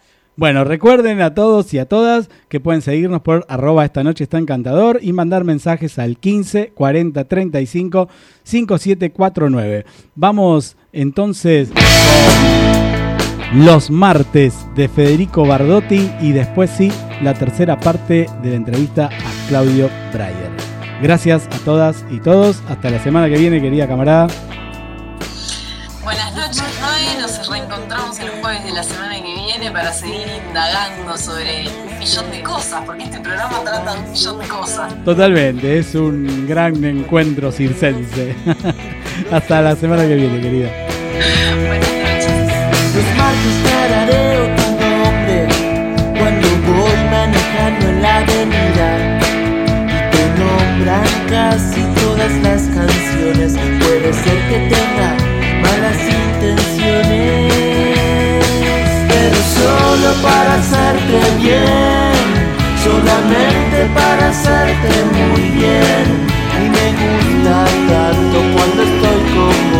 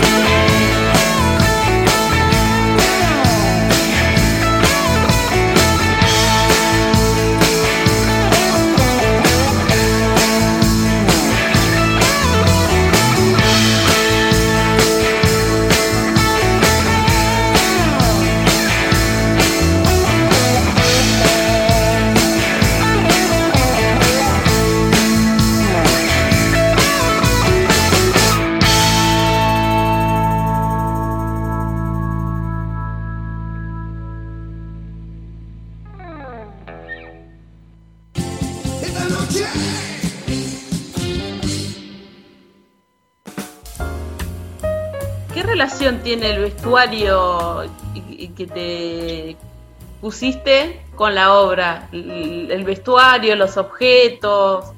Sí, sí.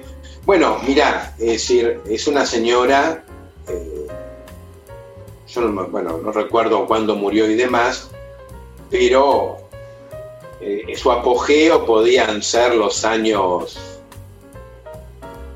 40, 50, después siguió indudablemente, un día caminando cerca de mi barrio, que hay un, muy gracioso también, y, y- y muy curioso también, eh, una feria americana, pero feria americana de ropa de fiesta casi, muy retro. Pasé por ahí, yo digo, bueno, si voy a hacer una especie de, de reencarnación, por llamarlo así.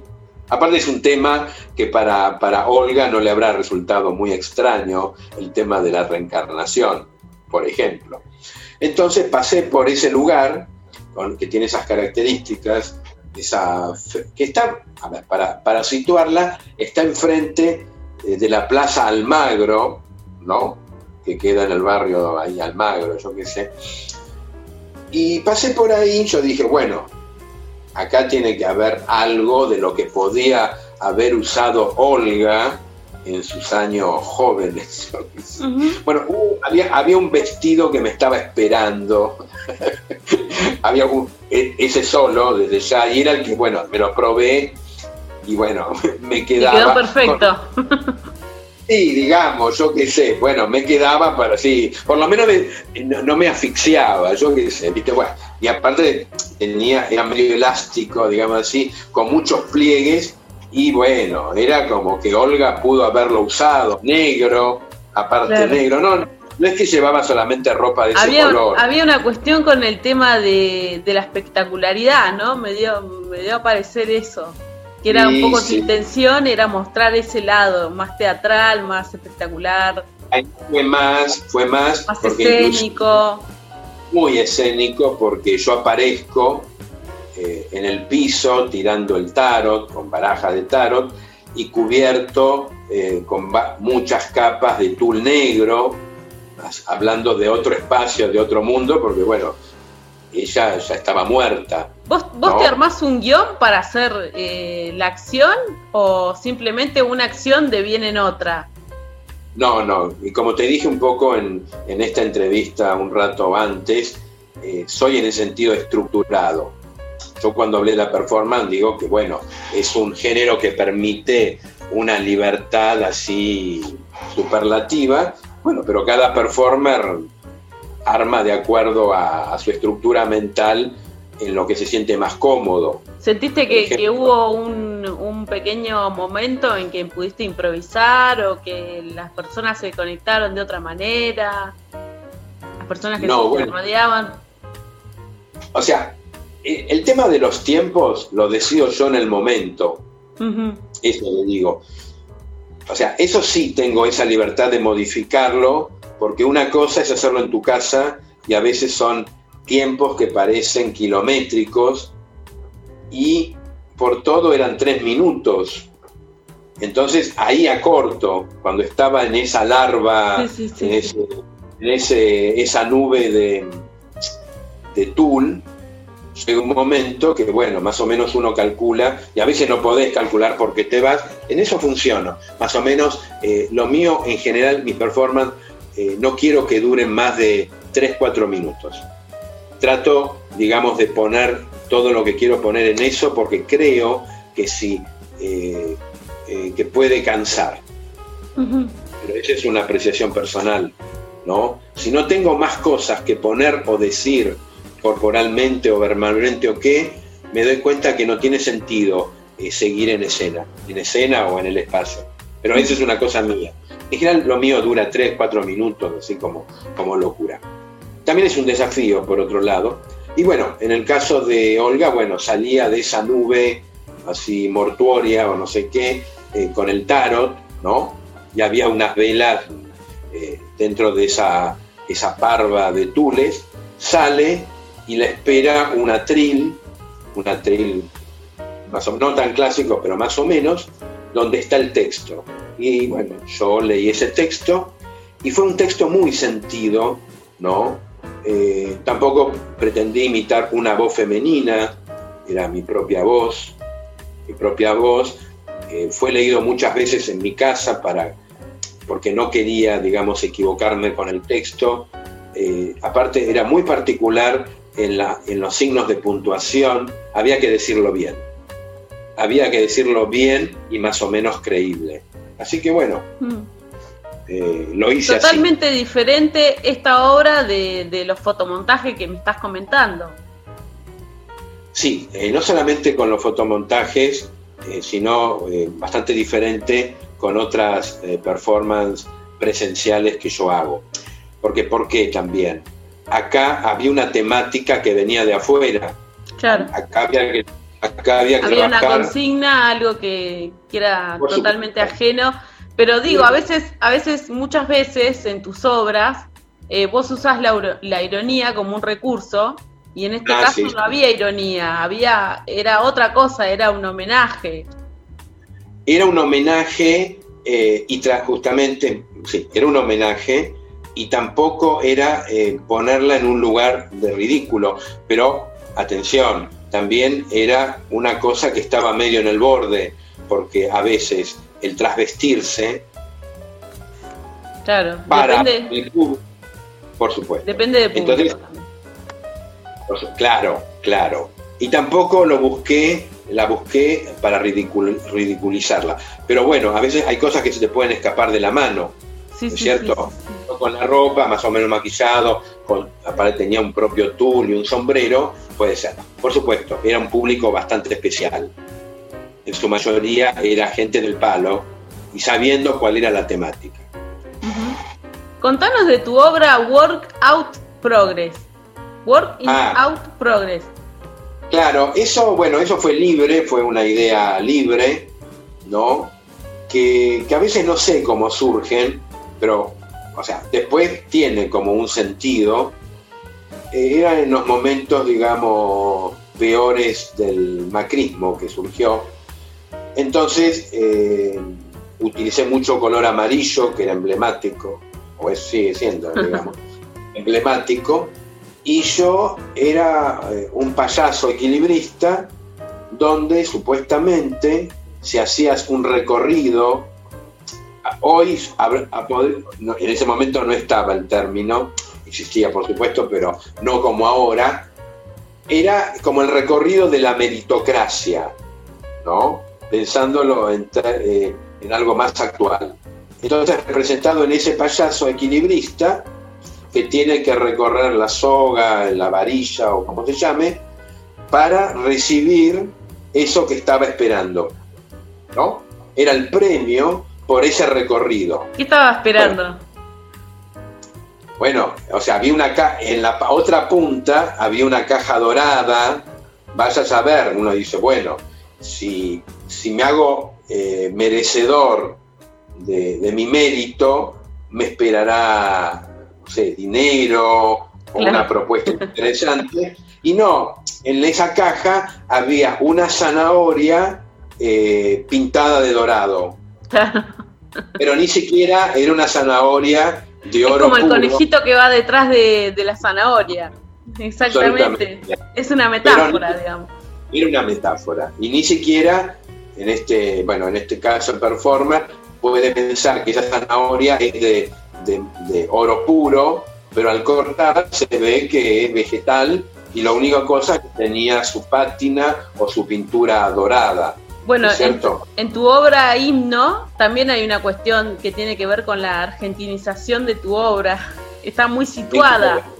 Convengamos que todas las obras están situadas. Todas, absolutamente. Todas eh, son situadas y tiene algo del orden de lo político, no panfletario, ponele, ¿no? Eh, con humor eh, y desde un absurdo. Desde la mirada de un, ciu- un ciudadano que opina eh, o dice algo sobre la política, que, que vos siendo Sí. artista tenés otras herramientas eh, y que podés expresarlo de otra manera y bueno, lo llevas a tu performance.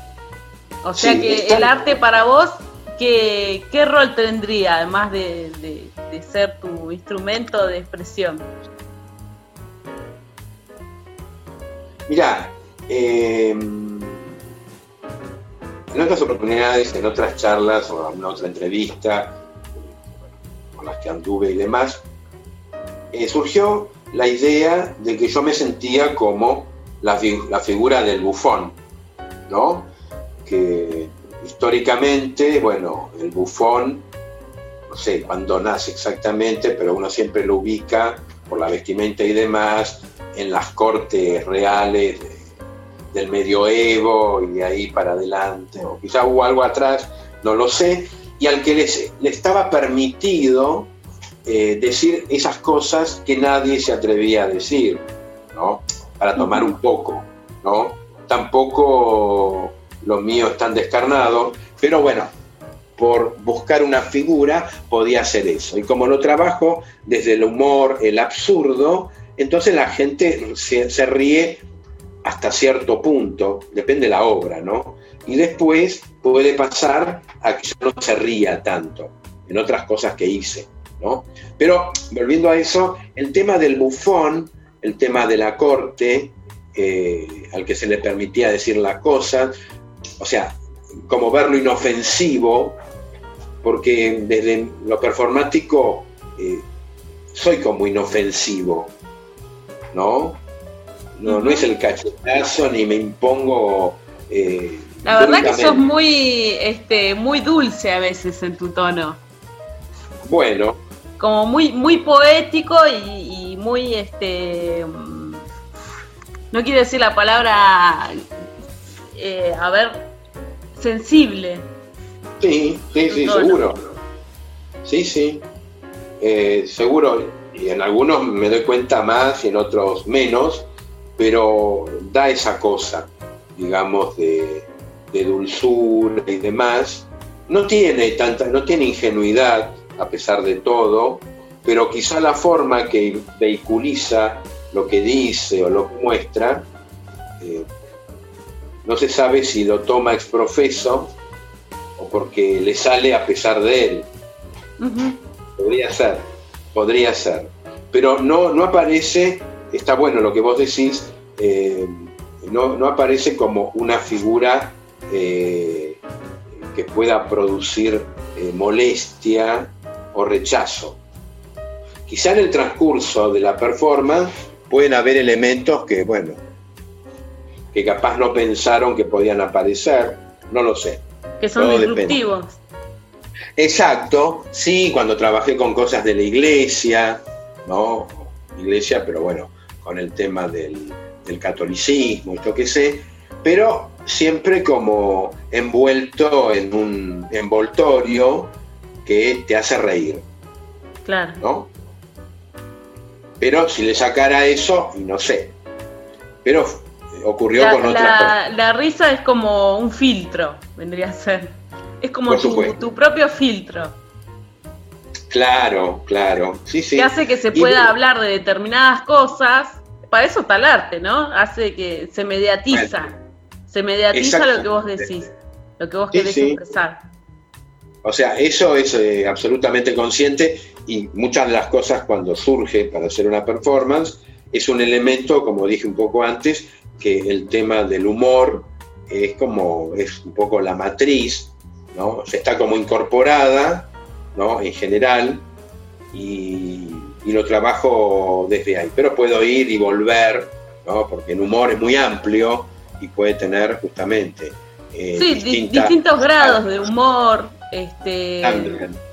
depende, depende también, yo creo que también creo que el performer, como trabaja con su cuerpo, también tiene que ver con el estado de ánimo que tiene, con qué le sucede en ese momento, ¿no? Como es todo tan este tan auténtico, vamos a decir, este, como no está tan no tiene tantas capas eh, de cobertura, Mm. es, es eh, tan simple y tan complejo a su vez, eh, que creo que tiene mucho que ver con cómo se siente el performance ese día.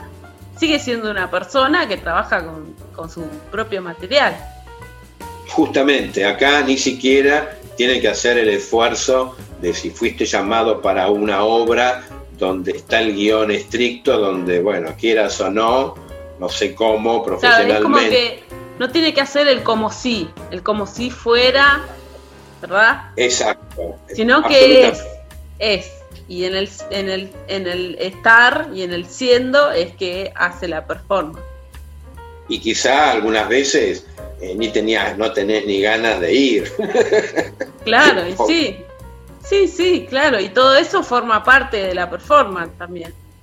Por supuesto. Yo me daba, ahora que vos decís, hace dos años, eh, el mismo Alfredo Rosenbaum, eh, en codirección con su pareja, Ita Escaramuza, me llamaron para hacer una especie el protagónico de una obra que se dio en el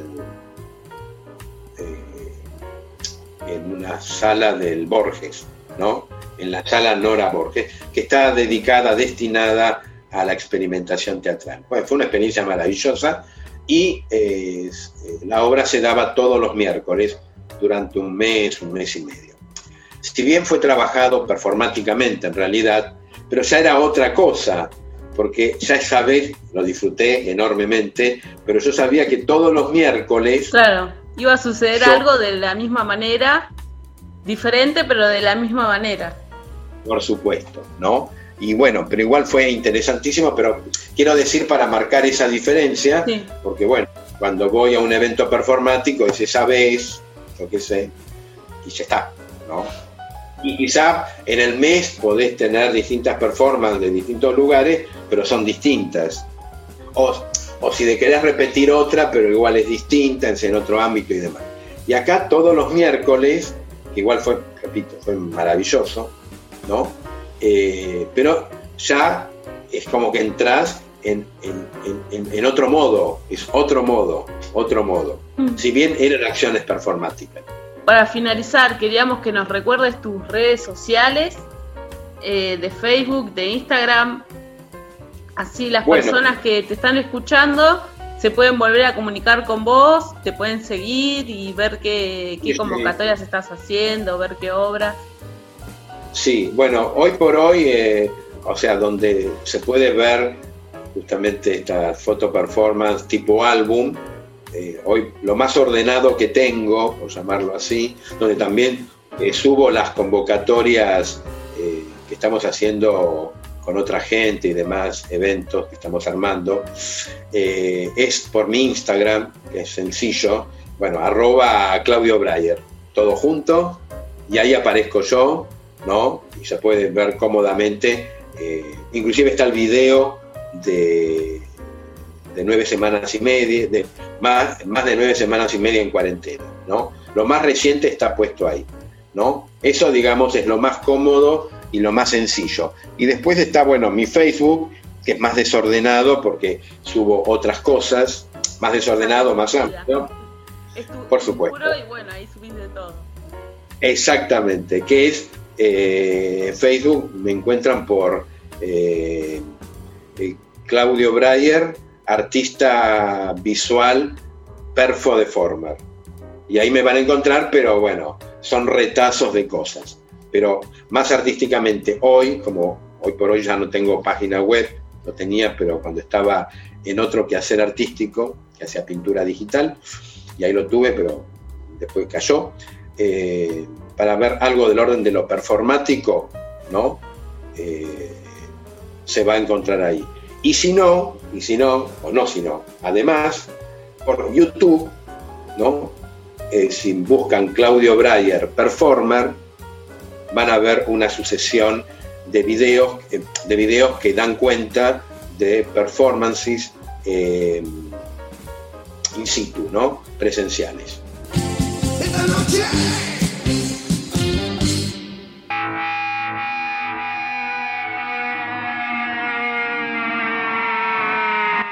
Familiares Rock. En este lugar.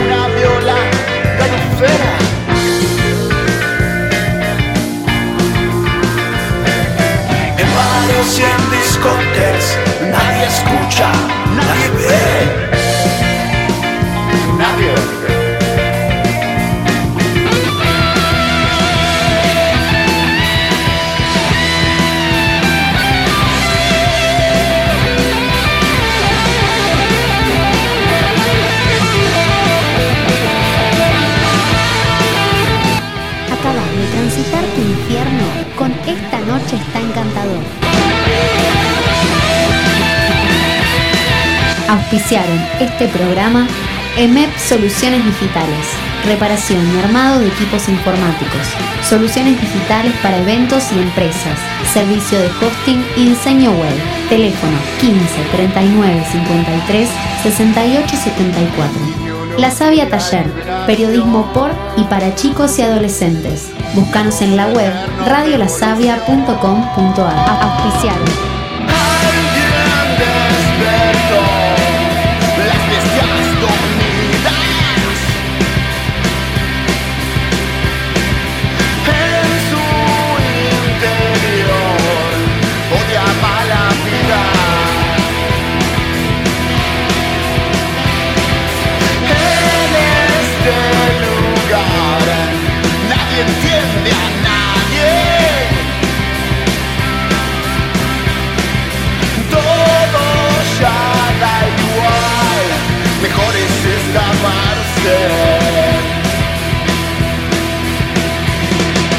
Por eso existen lugares donde es fácil esfumarse.